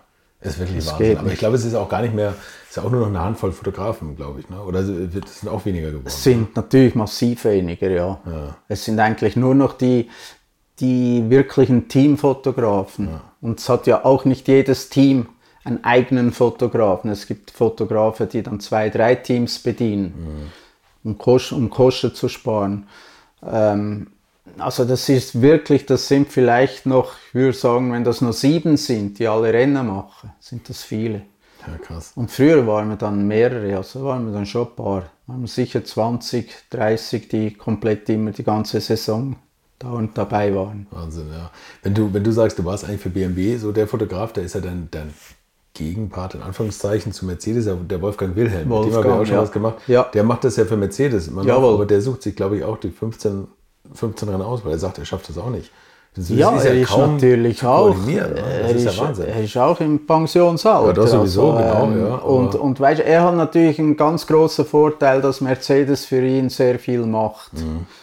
Im Hintergrund sind ja zum Beispiel die Visas. Das ist ja heute ein Riesenproblem. Eben, eben. Also du du kannst ja nicht so mit dem Touristenvisum einreisen, du brauchst ein Journalistenvisum. Ja. Ein Journalistenvisum zu kriegen ist nicht ganz so einfach, also das braucht Zeit. Das braucht einen enormen Papierkrieg, also du musst da Formulare ausfüllen bis zum geht nicht mehr. Und, wenn, und wir Schweizer haben noch den Nachteil, wir können keinen zweiten Pass haben.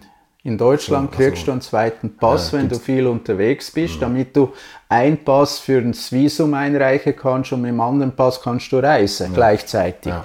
Das geht bei uns nicht. Also ich musste immer, und das war manchmal wirklich auf Messerschneide, dass der Pass, an- in der Früh habe ich den auf der Post abgeholt, um ein paar Stunden später in Zürich wegzufliegen. Wäre der Pass an dem Morgen nicht auf der Post gelegen, hätte ich nicht fliegen Das können. Wochenende weg gewesen. Ja, krass. Und dann war die Nummer mit, mit Indien, war der erste Grand Prix in Indien.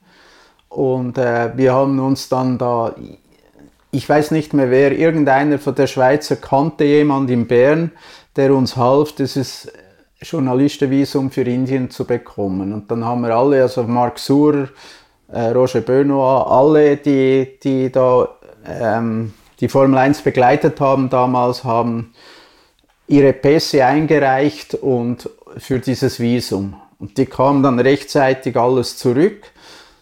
Aber ich habe das doch nicht kontrolliert. Und ich war der Einzige von allen, bei denen das Visum abgelaufen ist an dem Tag, wo ich eingereist bin. Also ich habe im Flugzeug drin, wo ich diese Immigration-Formulare ausfülle, wo dann steht, wann läuft Ihr Visum ab, habe ich realisiert, das läuft ja heute ab. Dann bin ich da morgens um drei sind wir in Delhi gelandet. Und dann ähm, habe ich, hab ich noch gedacht, ja, steht ja da, Grand Prix India. Also äh, das müssen Sie ja einsehen, das Rennen ja erst am Wochenende ist. Aber die hatten doch keine Ahnung dort von einem Autorennen. Die wussten gar nicht, was da los ist und was da geht. Die haben nur de, das Datum gesehen und dann natürlich alle Am Lampen da auf Rot und ich war dann plötzlich in einem Büro drin, eine riesige Diskussion. Wollten sie mir erst mit dem gleichen Flieger, wo ich hergeflogen bin, wieder zurückschicken. Dann sagt dann einer, ja, aber nein, ähm, das läuft ja erst heute Nacht aus, das Visum. Also er hat ja jetzt noch zwölf Stunden, das kann er ja verlängern. Und dann hat er mir tatsächlich eine Adresse gegeben, wo ich ihm geht, um das Visum zu verlängern.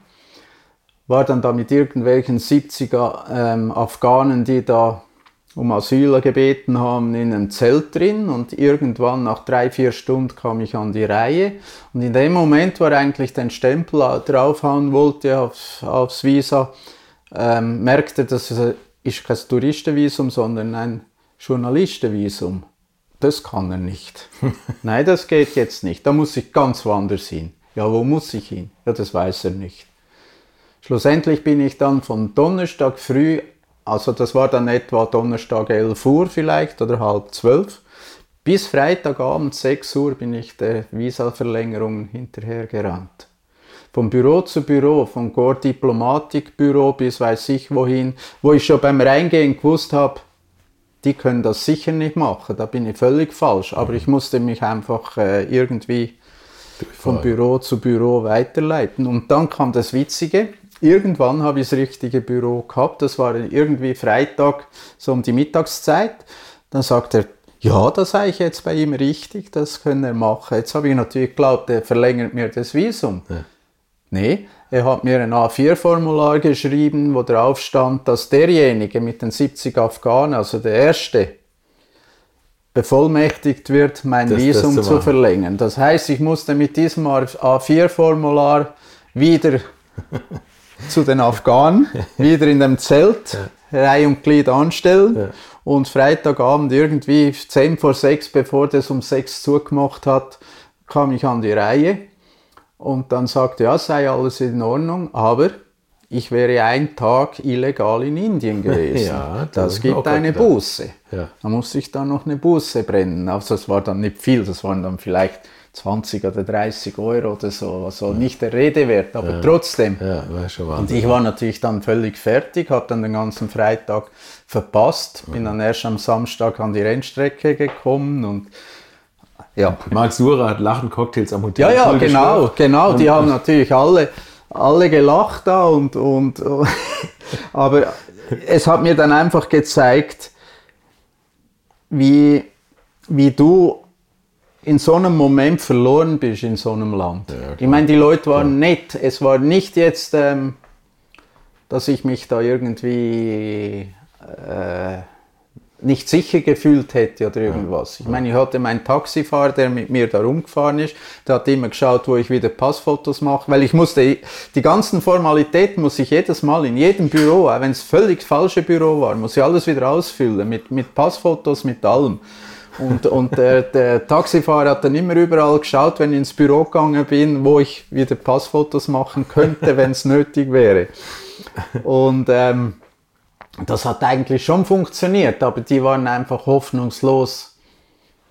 Die wussten es selber nicht. Ja. Und dann habe ich den, den Sauber angerufen, also die Monisha, die ist ja Inderin, habe ich sie gebeten, mal auf der Botschaft anzurufen. Um, Monisha Kaltenborn. Ja, ja um, um mir da irgendwie behilflich zu sein. Ja. Und ähm, das haben die auch gemacht. Die Botschaft rief mich dann an aber die haben sich nicht, äh, die, die haben nichts getan.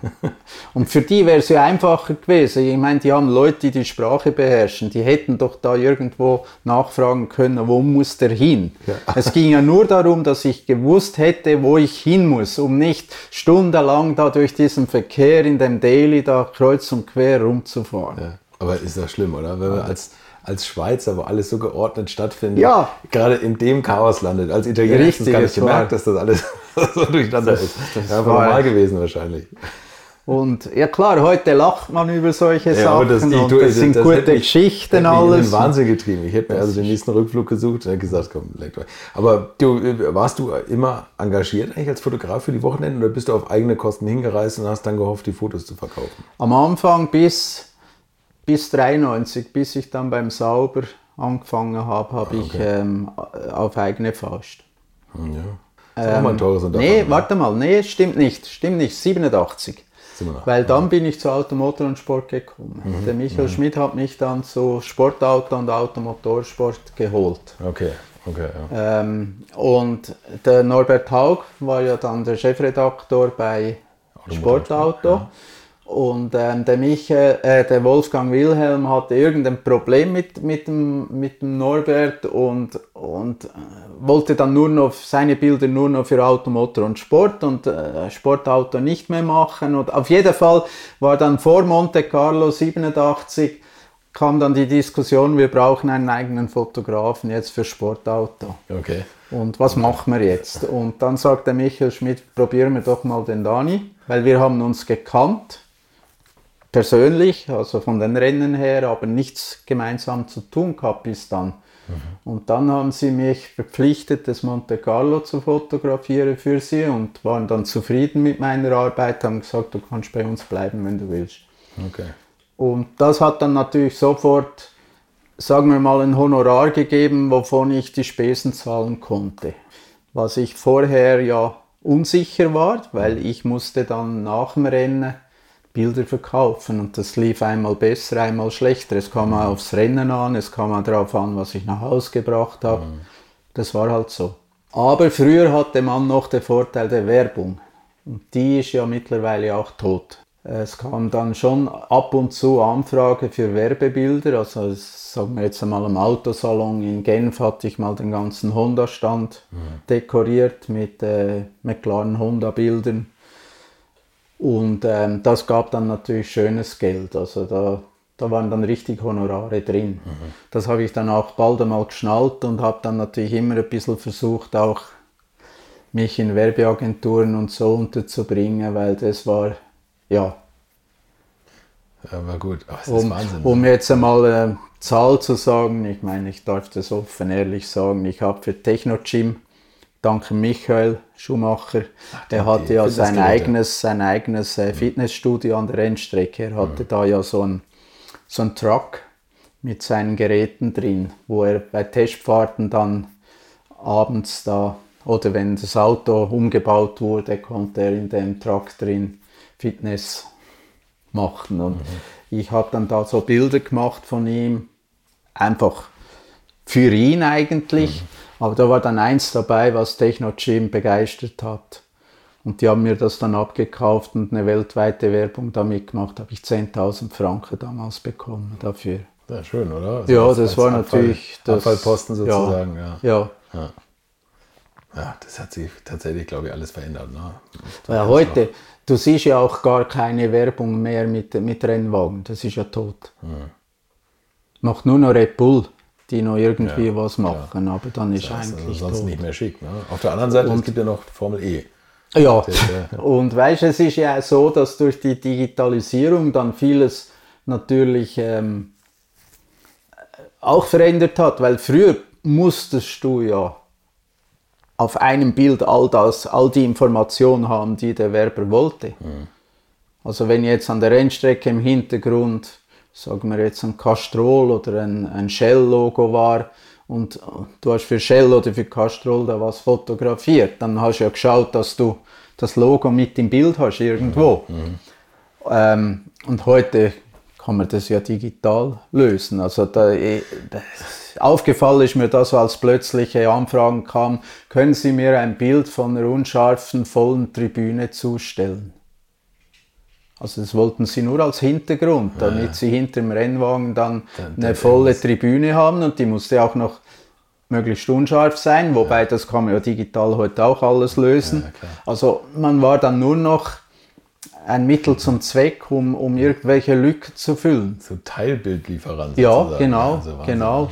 Hast du das mal gehabt, dass du, wenn du zu Hause die Fotos am Computer angeschaut hast, dass du überrascht wurdest, positiv oder negativ, dass du auf einmal Bilder gesehen hast, die du so gar nicht wahrgenommen hast, als ja, du sie gemacht hast? Beides eigentlich.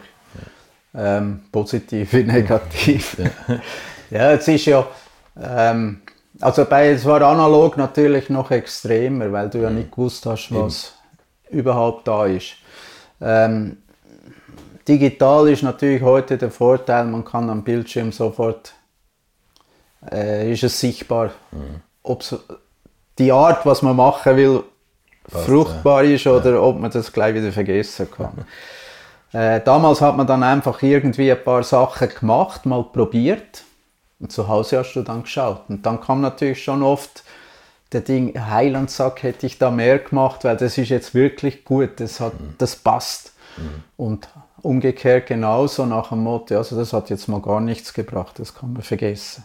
Ja.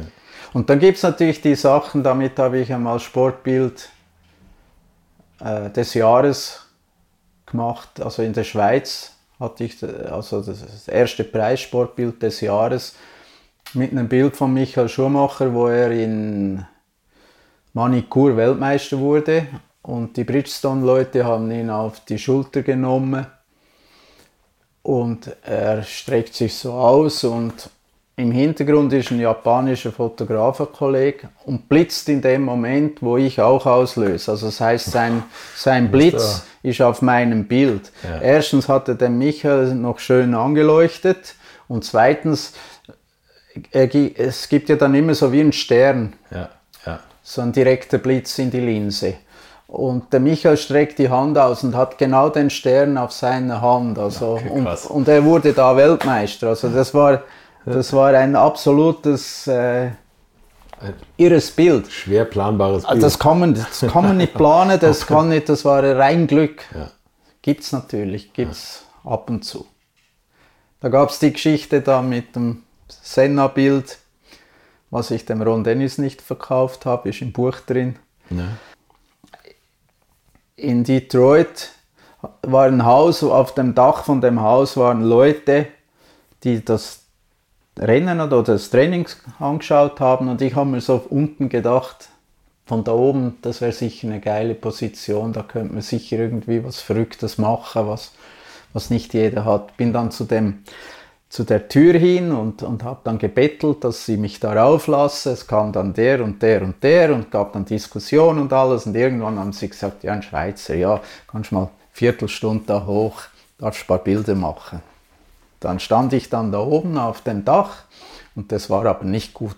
Das war gar nichts, weil da, wo die Autos fuhren, waren, die fuhren unter den Bäumen durch und auf, als, als Übersicht hast du nichts mehr gesehen von der Rennstrecke, nur diese Wolkenkratzer und die Häuser, aber, aber kein, kein Stück Rennstrecke, wo, wo das Auto noch sichtbar war. Also hat nichts gebracht.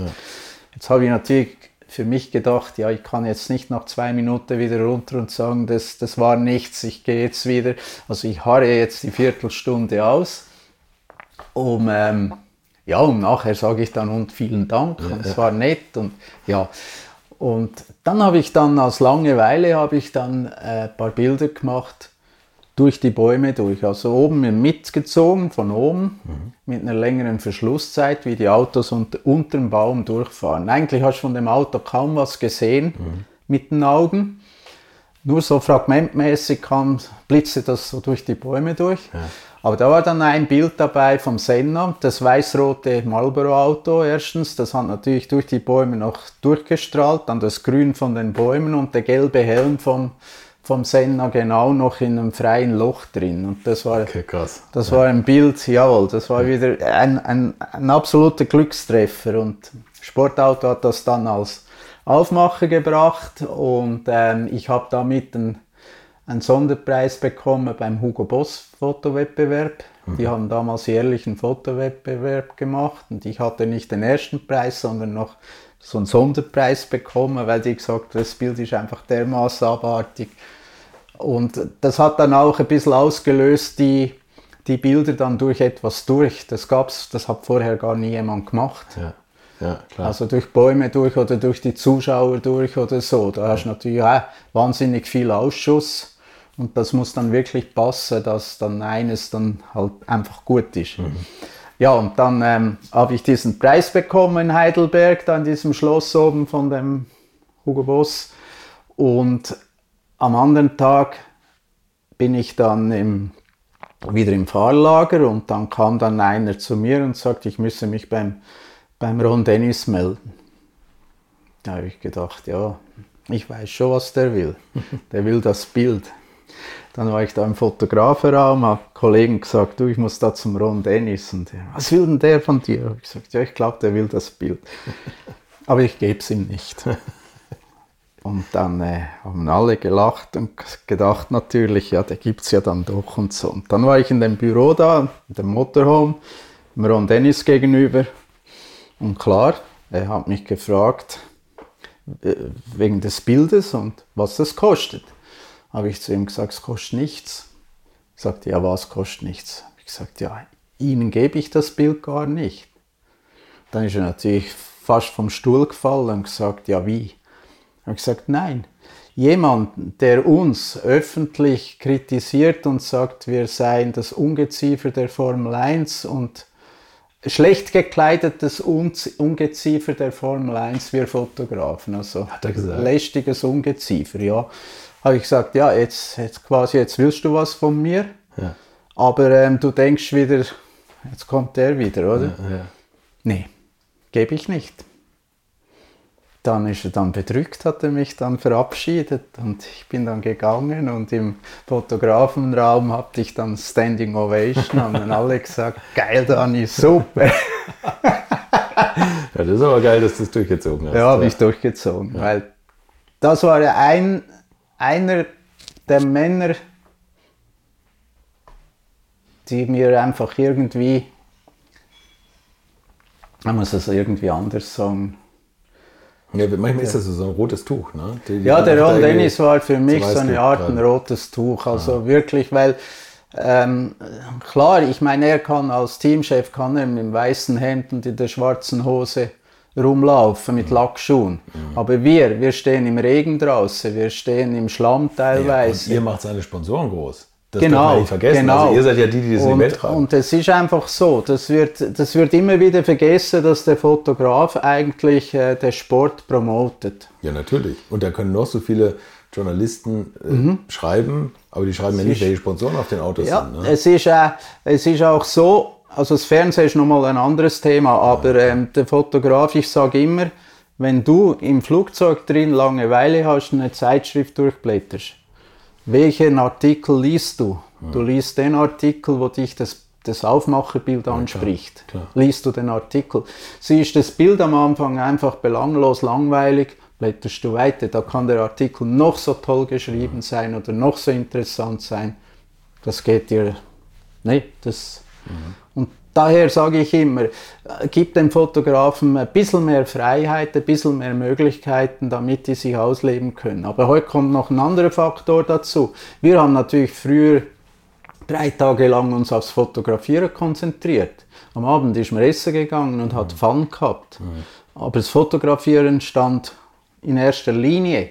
Heute bist du so unter Druck mit Social Media und mit allem, dass du gar nicht mehr an der Rennstrecke, zum Teil gar nicht mehr an, an die hinterste Ecke gehen kannst, weil das braucht zu viel Zeit. Bis du dann zurück bist an deinem Computer, um Bilder zu versenden, ist, ist der Zug schon abgefahren. Ja, das sind die Bilder in der Welt. Ne? Genau, also du ja. musst dermaßen schnell sein heute, dass du dich nicht mehr aufs Fotografieren konzentrieren kannst, sondern nur noch möglichst schnell. Irgendwie ein Bild liefern.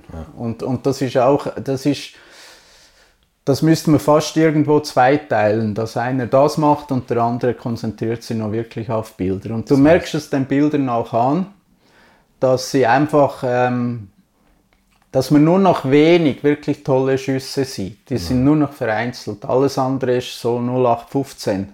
Aber wenn man weiß, was die Fotografen heute machen müssen, dann, dann geht das gar nicht anders. Ja, das ist also nicht das- möglich. Genau das, was du sagst mit, diesem, mit dem Funkenauto. Dein Lieblingsbild vielleicht. Ja, ne? wenn du Für da sowas Stunden- ist gar keine Zeit mehr. Nee, ich habe dort ein ganzes Training habe ich dort mit diesen Funken verbracht, in der Hoffnung, ein Bild zu haben. Ja. Ich hätte nach dem Training kein Bild liefern können oder keine Auswahlbilder. Eben, eben, Höchstens eins. Ja. Und Aber heute, eine Situation. Aber ähm, heute musst du nach jedem Training vier, fünf, sechs komplett unterschiedliche Bilder bringen. Und das tut natürlich dann auch anregen, dass sich Fotografen zusammenschließen, die dann ähm, Bilder austauschen. Der eine geht dahin, der andere geht dorthin und nachher nehmen die beiden die Bilder voneinander. Also haben sie wenigstens zwei verschiedene Stellen von einem Training. Und das gab es früher nicht. Früher hast du, da warst du stolz auf deine Bilder. Also es ist wie ein Maler, der der, der, der Van Gogh gibt dem, dem Renoir auch nicht äh, seine Bilder und sie tauschen, sondern das ist. Aber ich glaube, heute würdest du einfach sagen, ich halte mal drauf und schmeißt so eine Wunderkerze in Richtung Auto und dann habe ich die Funken auch auf Bild. Ja, ja man könnte es natürlich heute KI, auch digital machen. Computer einfach. Ja, ja, ja. Ist ja auch verrückt eigentlich. das, ist, Also das, ja wird, das wird auch noch wieder ein ja. Ding sein, die, die viel kaputt machen wird. Ja. Also kaputt machen, man kann sicher tolle Sachen machen damit, aber ähm, die, die, die Realität wird dann Ja, natürlich. Ja, also, also ein spannendes Geschäft, aber ich glaube auch, ich sehe es genau wie du. Ich, ich rede ja wirklich häufiger mal mit Fotografen, auch im Podcast und man sehnt so diese alte Zeit herbei, wo jedes Foto richtig viel wert war, weil du dir Gedanken machen musstest, weil du nur 36 Bilder hattest. Diese Genau. Überraschung, das, ich meine, ich habe ja auch noch so zur Analogzeit fotografiert, dieses tolle Gefühl, wenn du dann das erste Mal die Bilder in den Händen hältst und siehst, ob Richtig, sie was geworden ja, sind richtig. oder nicht. Richtig. Da ist schon viel Romantik eigentlich verloren gegangen Richtig. und auf der Strecke geblieben. Und dann natürlich die Teamchefs. Wie war denn der Chef aller Chefs, Bernie Ecclestone? Super. Ja, der, Der mit ihm habe ich es immer noch gut, ja. Der ist, der, wie soll ich sagen, er gibt es die Geschichte da, nach dem Senna-Unfall wurde ja die Tamburello-Kurve entschärft und es gab dort eine Schikane. Und die Schikane, das also gab dann natürlich einen Zaun, wie überall, wo irgendwas umgebaut wird, gibt es sofort einen Zaun. Und der Start war, hat dann eine neue Möglichkeit gegeben, in Imola den Start fotografieren, nämlich Anbremsen auf diese Schikane. Nur war das Problem, dass im Zaun kein Loch war. Und ich habe mir das am Samstag angeschaut, ob man da was machen kann und, und es war gut und ich habe gewusst, ich mache den Start dann dort. Habe dann dem Fotografen, Chef, der Pat Behar, dem habe ich dann gesagt, du, wir brauchen dann bis morgen nur ein Loch da in der Tamburello, um den Start da zu fotografieren. Ja, er weiß, er weiß, er macht es, es sei schon organisiert, sei alles kein Problem, sei morgen ein Loch da. Dann war ich als Erster dort an der Stelle, natürlich kein Loch. Aber man hatte ja damals noch einen Seitenschneider dabei, also habe ich mir mein Löchlein gemacht. Ja. Dann kam ein Kollege, der hatte keinen Seitenschneider, der fragt mich dann, wer hat denn das Loch gemacht? Das habe ich gemacht. Ja, hast du so ein Ding? Ja, habe ich, ja, da. Das Loch wurde dann halt immer größer, wir waren dann drei Fotografen und haben dann natürlich jeder ein Loch gemacht, also das Loch vergrößert.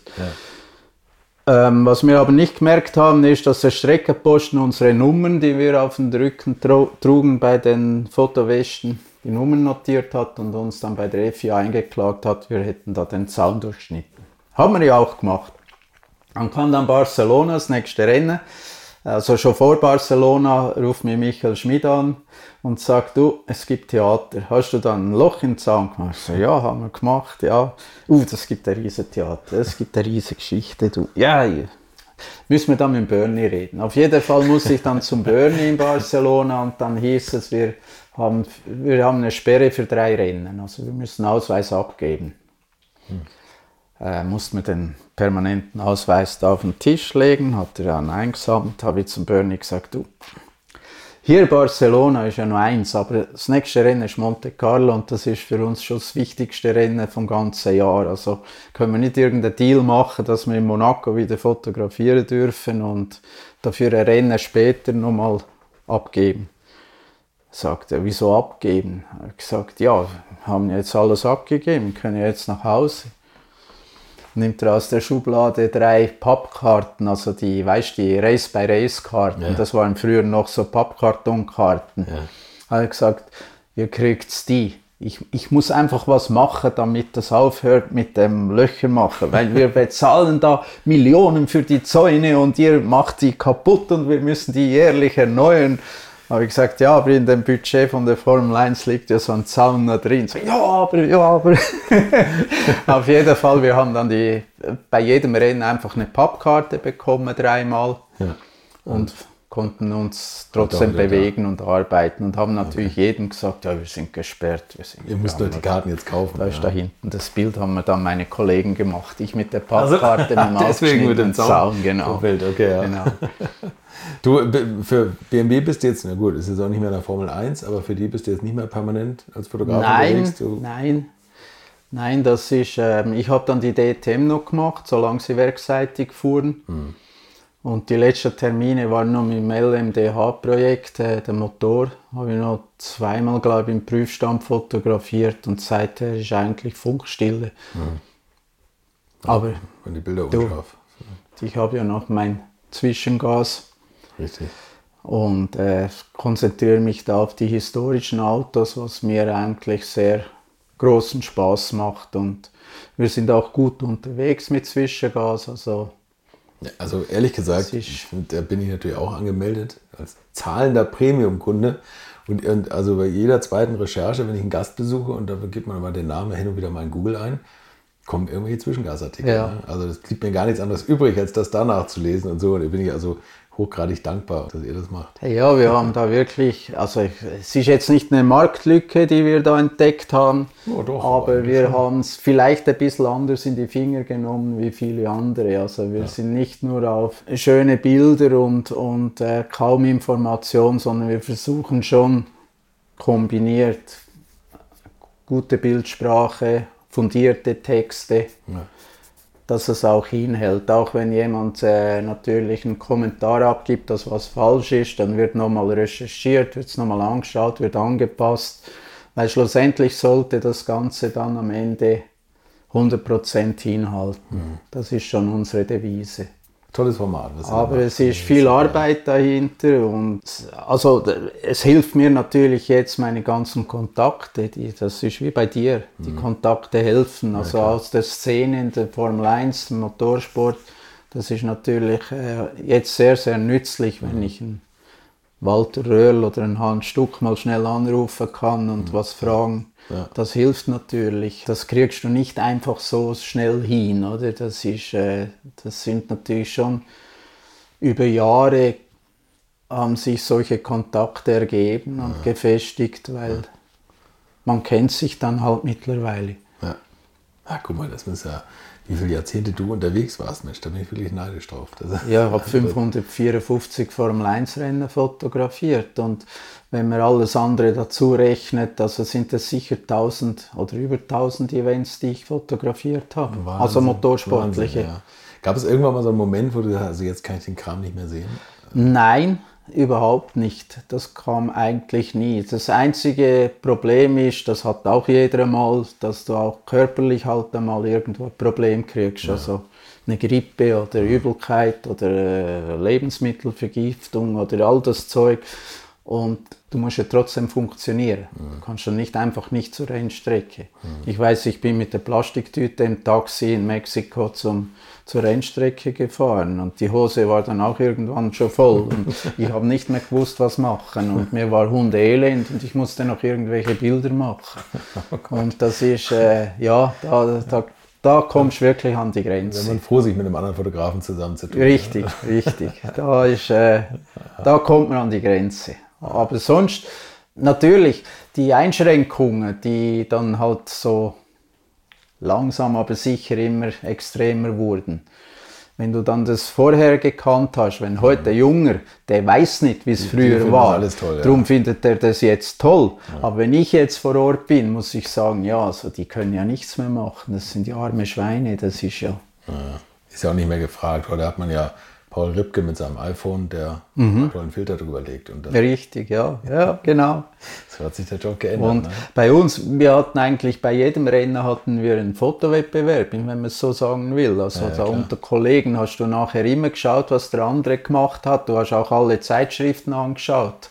Du wolltest ja wissen, was, was haben die anderen fotografiert.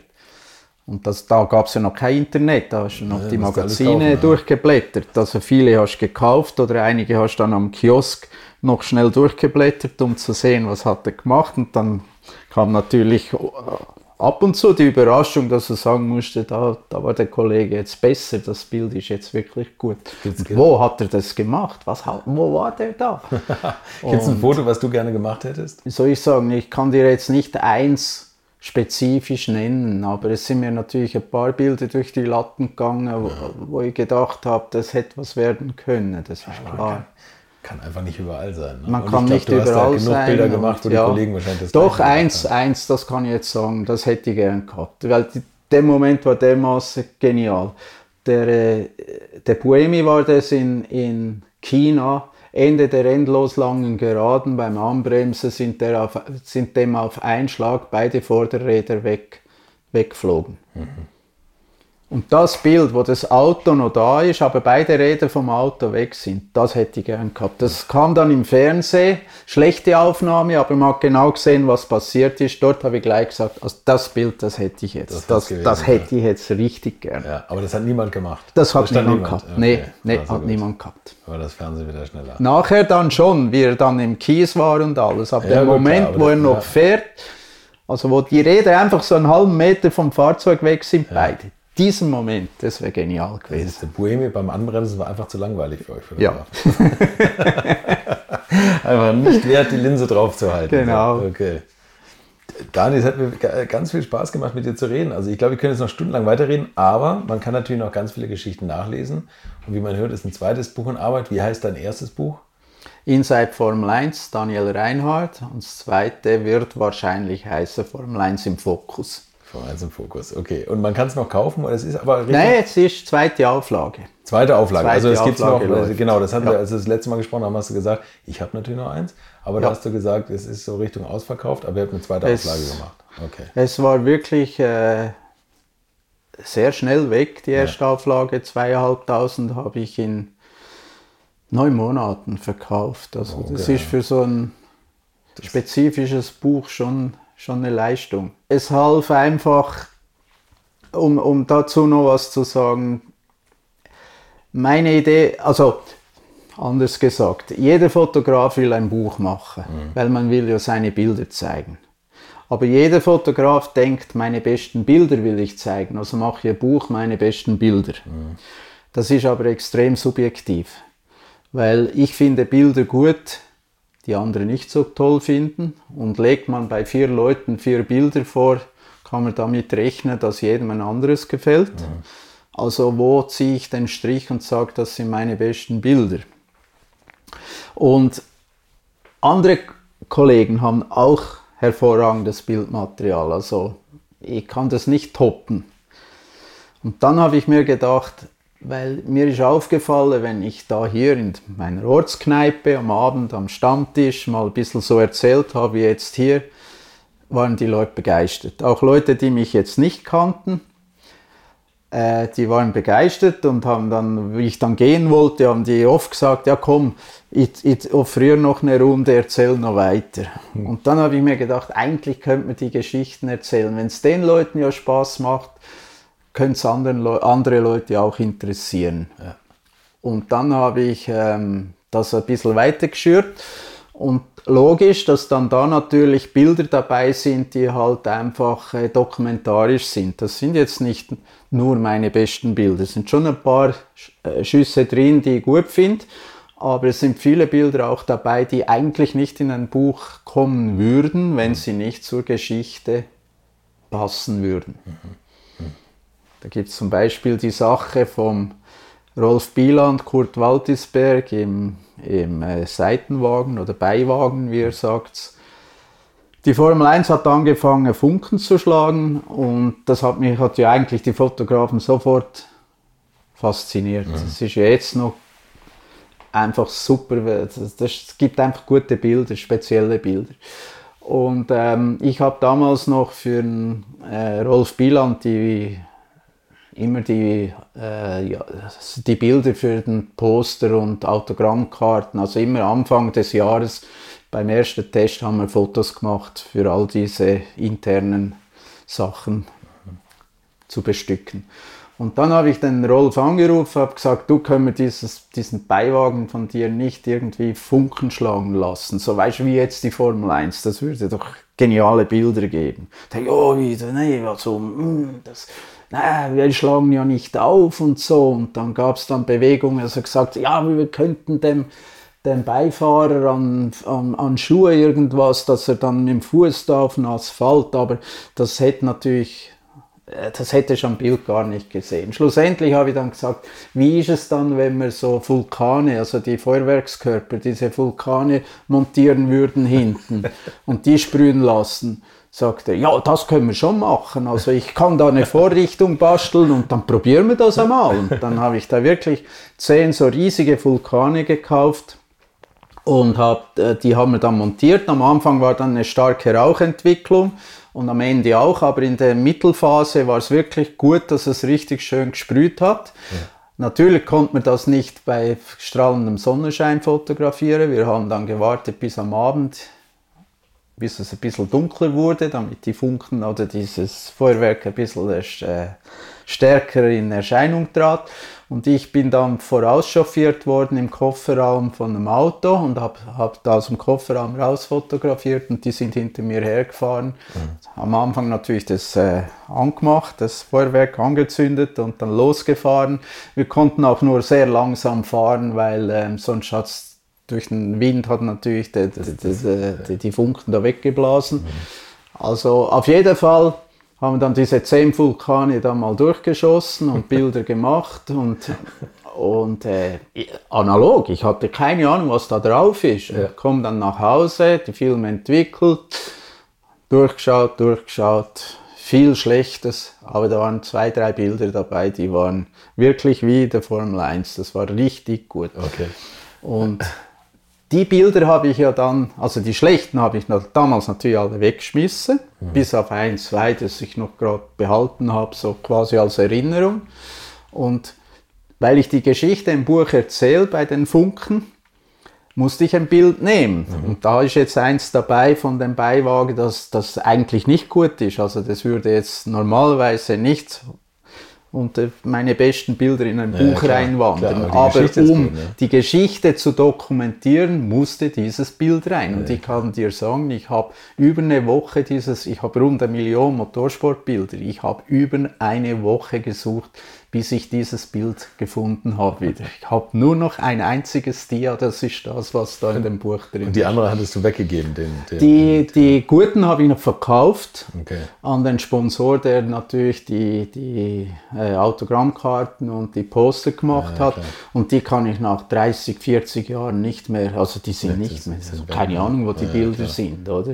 Und damals hast du ja keine Duplikate gemacht, das musste auch immer alles relativ zügig gehen, also hast du die Bilder einfach eingetütet und weggeschickt und dafür hat man ja das Geld bekommen, ja, genau, womit klar. man wieder lebt. Also man musste ja so arbeiten, sonst ging es ja nicht. Heute ist es natürlich einfacher digital. Die, die, die Daten bleiben dir ja auch erhalten, mhm. auch wenn du die weitergibst. Aber damals waren das Einzelstücke. Ja, ja. Und das Lustige war dann, dann haben sie dann diese Poster und alles gemacht mit dem Bild, mit einem dieser Bilder. Und der Webster war ja der Engländer, der war ja sein größter Kontrahent da in, in, dem Beiwagensport. Der hat ihn gleich angerufen, wo er das irgendwie irgendwo gesehen hat und hat gesagt, was hast du da wieder Verrücktes gebaut? das ist ja abartig, dass dein der Beiwagen jetzt da Funken schlägt. Ja. Er hat das wirklich geglaubt, dass das sei so gewesen. Ja. Ja.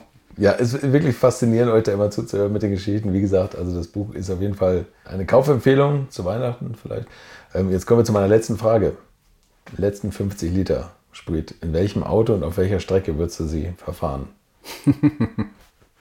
Also am liebsten wäre mir da der 16-Zylinder Auto Union. okay. Und Strecke, ja, das könnte jetzt, könnte jetzt in Monza sein oder irgendeine einfache Strecke. Aber ich finde diesen Auto Union finde ich mega, mega. Ja. Kann ich nachvollziehen. Hättest jetzt noch Avus gesagt, wäre es noch Avus, ah ja, klar, klar, die ist ja eh weg. Die ist ja weg. ja, eben, genau, genau. Nein, ich weiß, ich bin ja mal in Formel 1 gefahren. Ah, okay. Äh, da in, in Frankreich unten in Le Luc, so eine AGS. Und ich muss ganz klar sagen, man ist überfordert, so ein Fahrzeug jetzt einfach so zu fahren. Ja. Deshalb, ähm, wenn das noch eine schwierige Rennstrecke ist, dann, dann macht das sowieso keinen Sinn. Also ich wäre mit dem AGS jetzt in Monte Carlo wahrscheinlich überhaupt nicht zurechtgekommen. Ja, Ist ja logisch.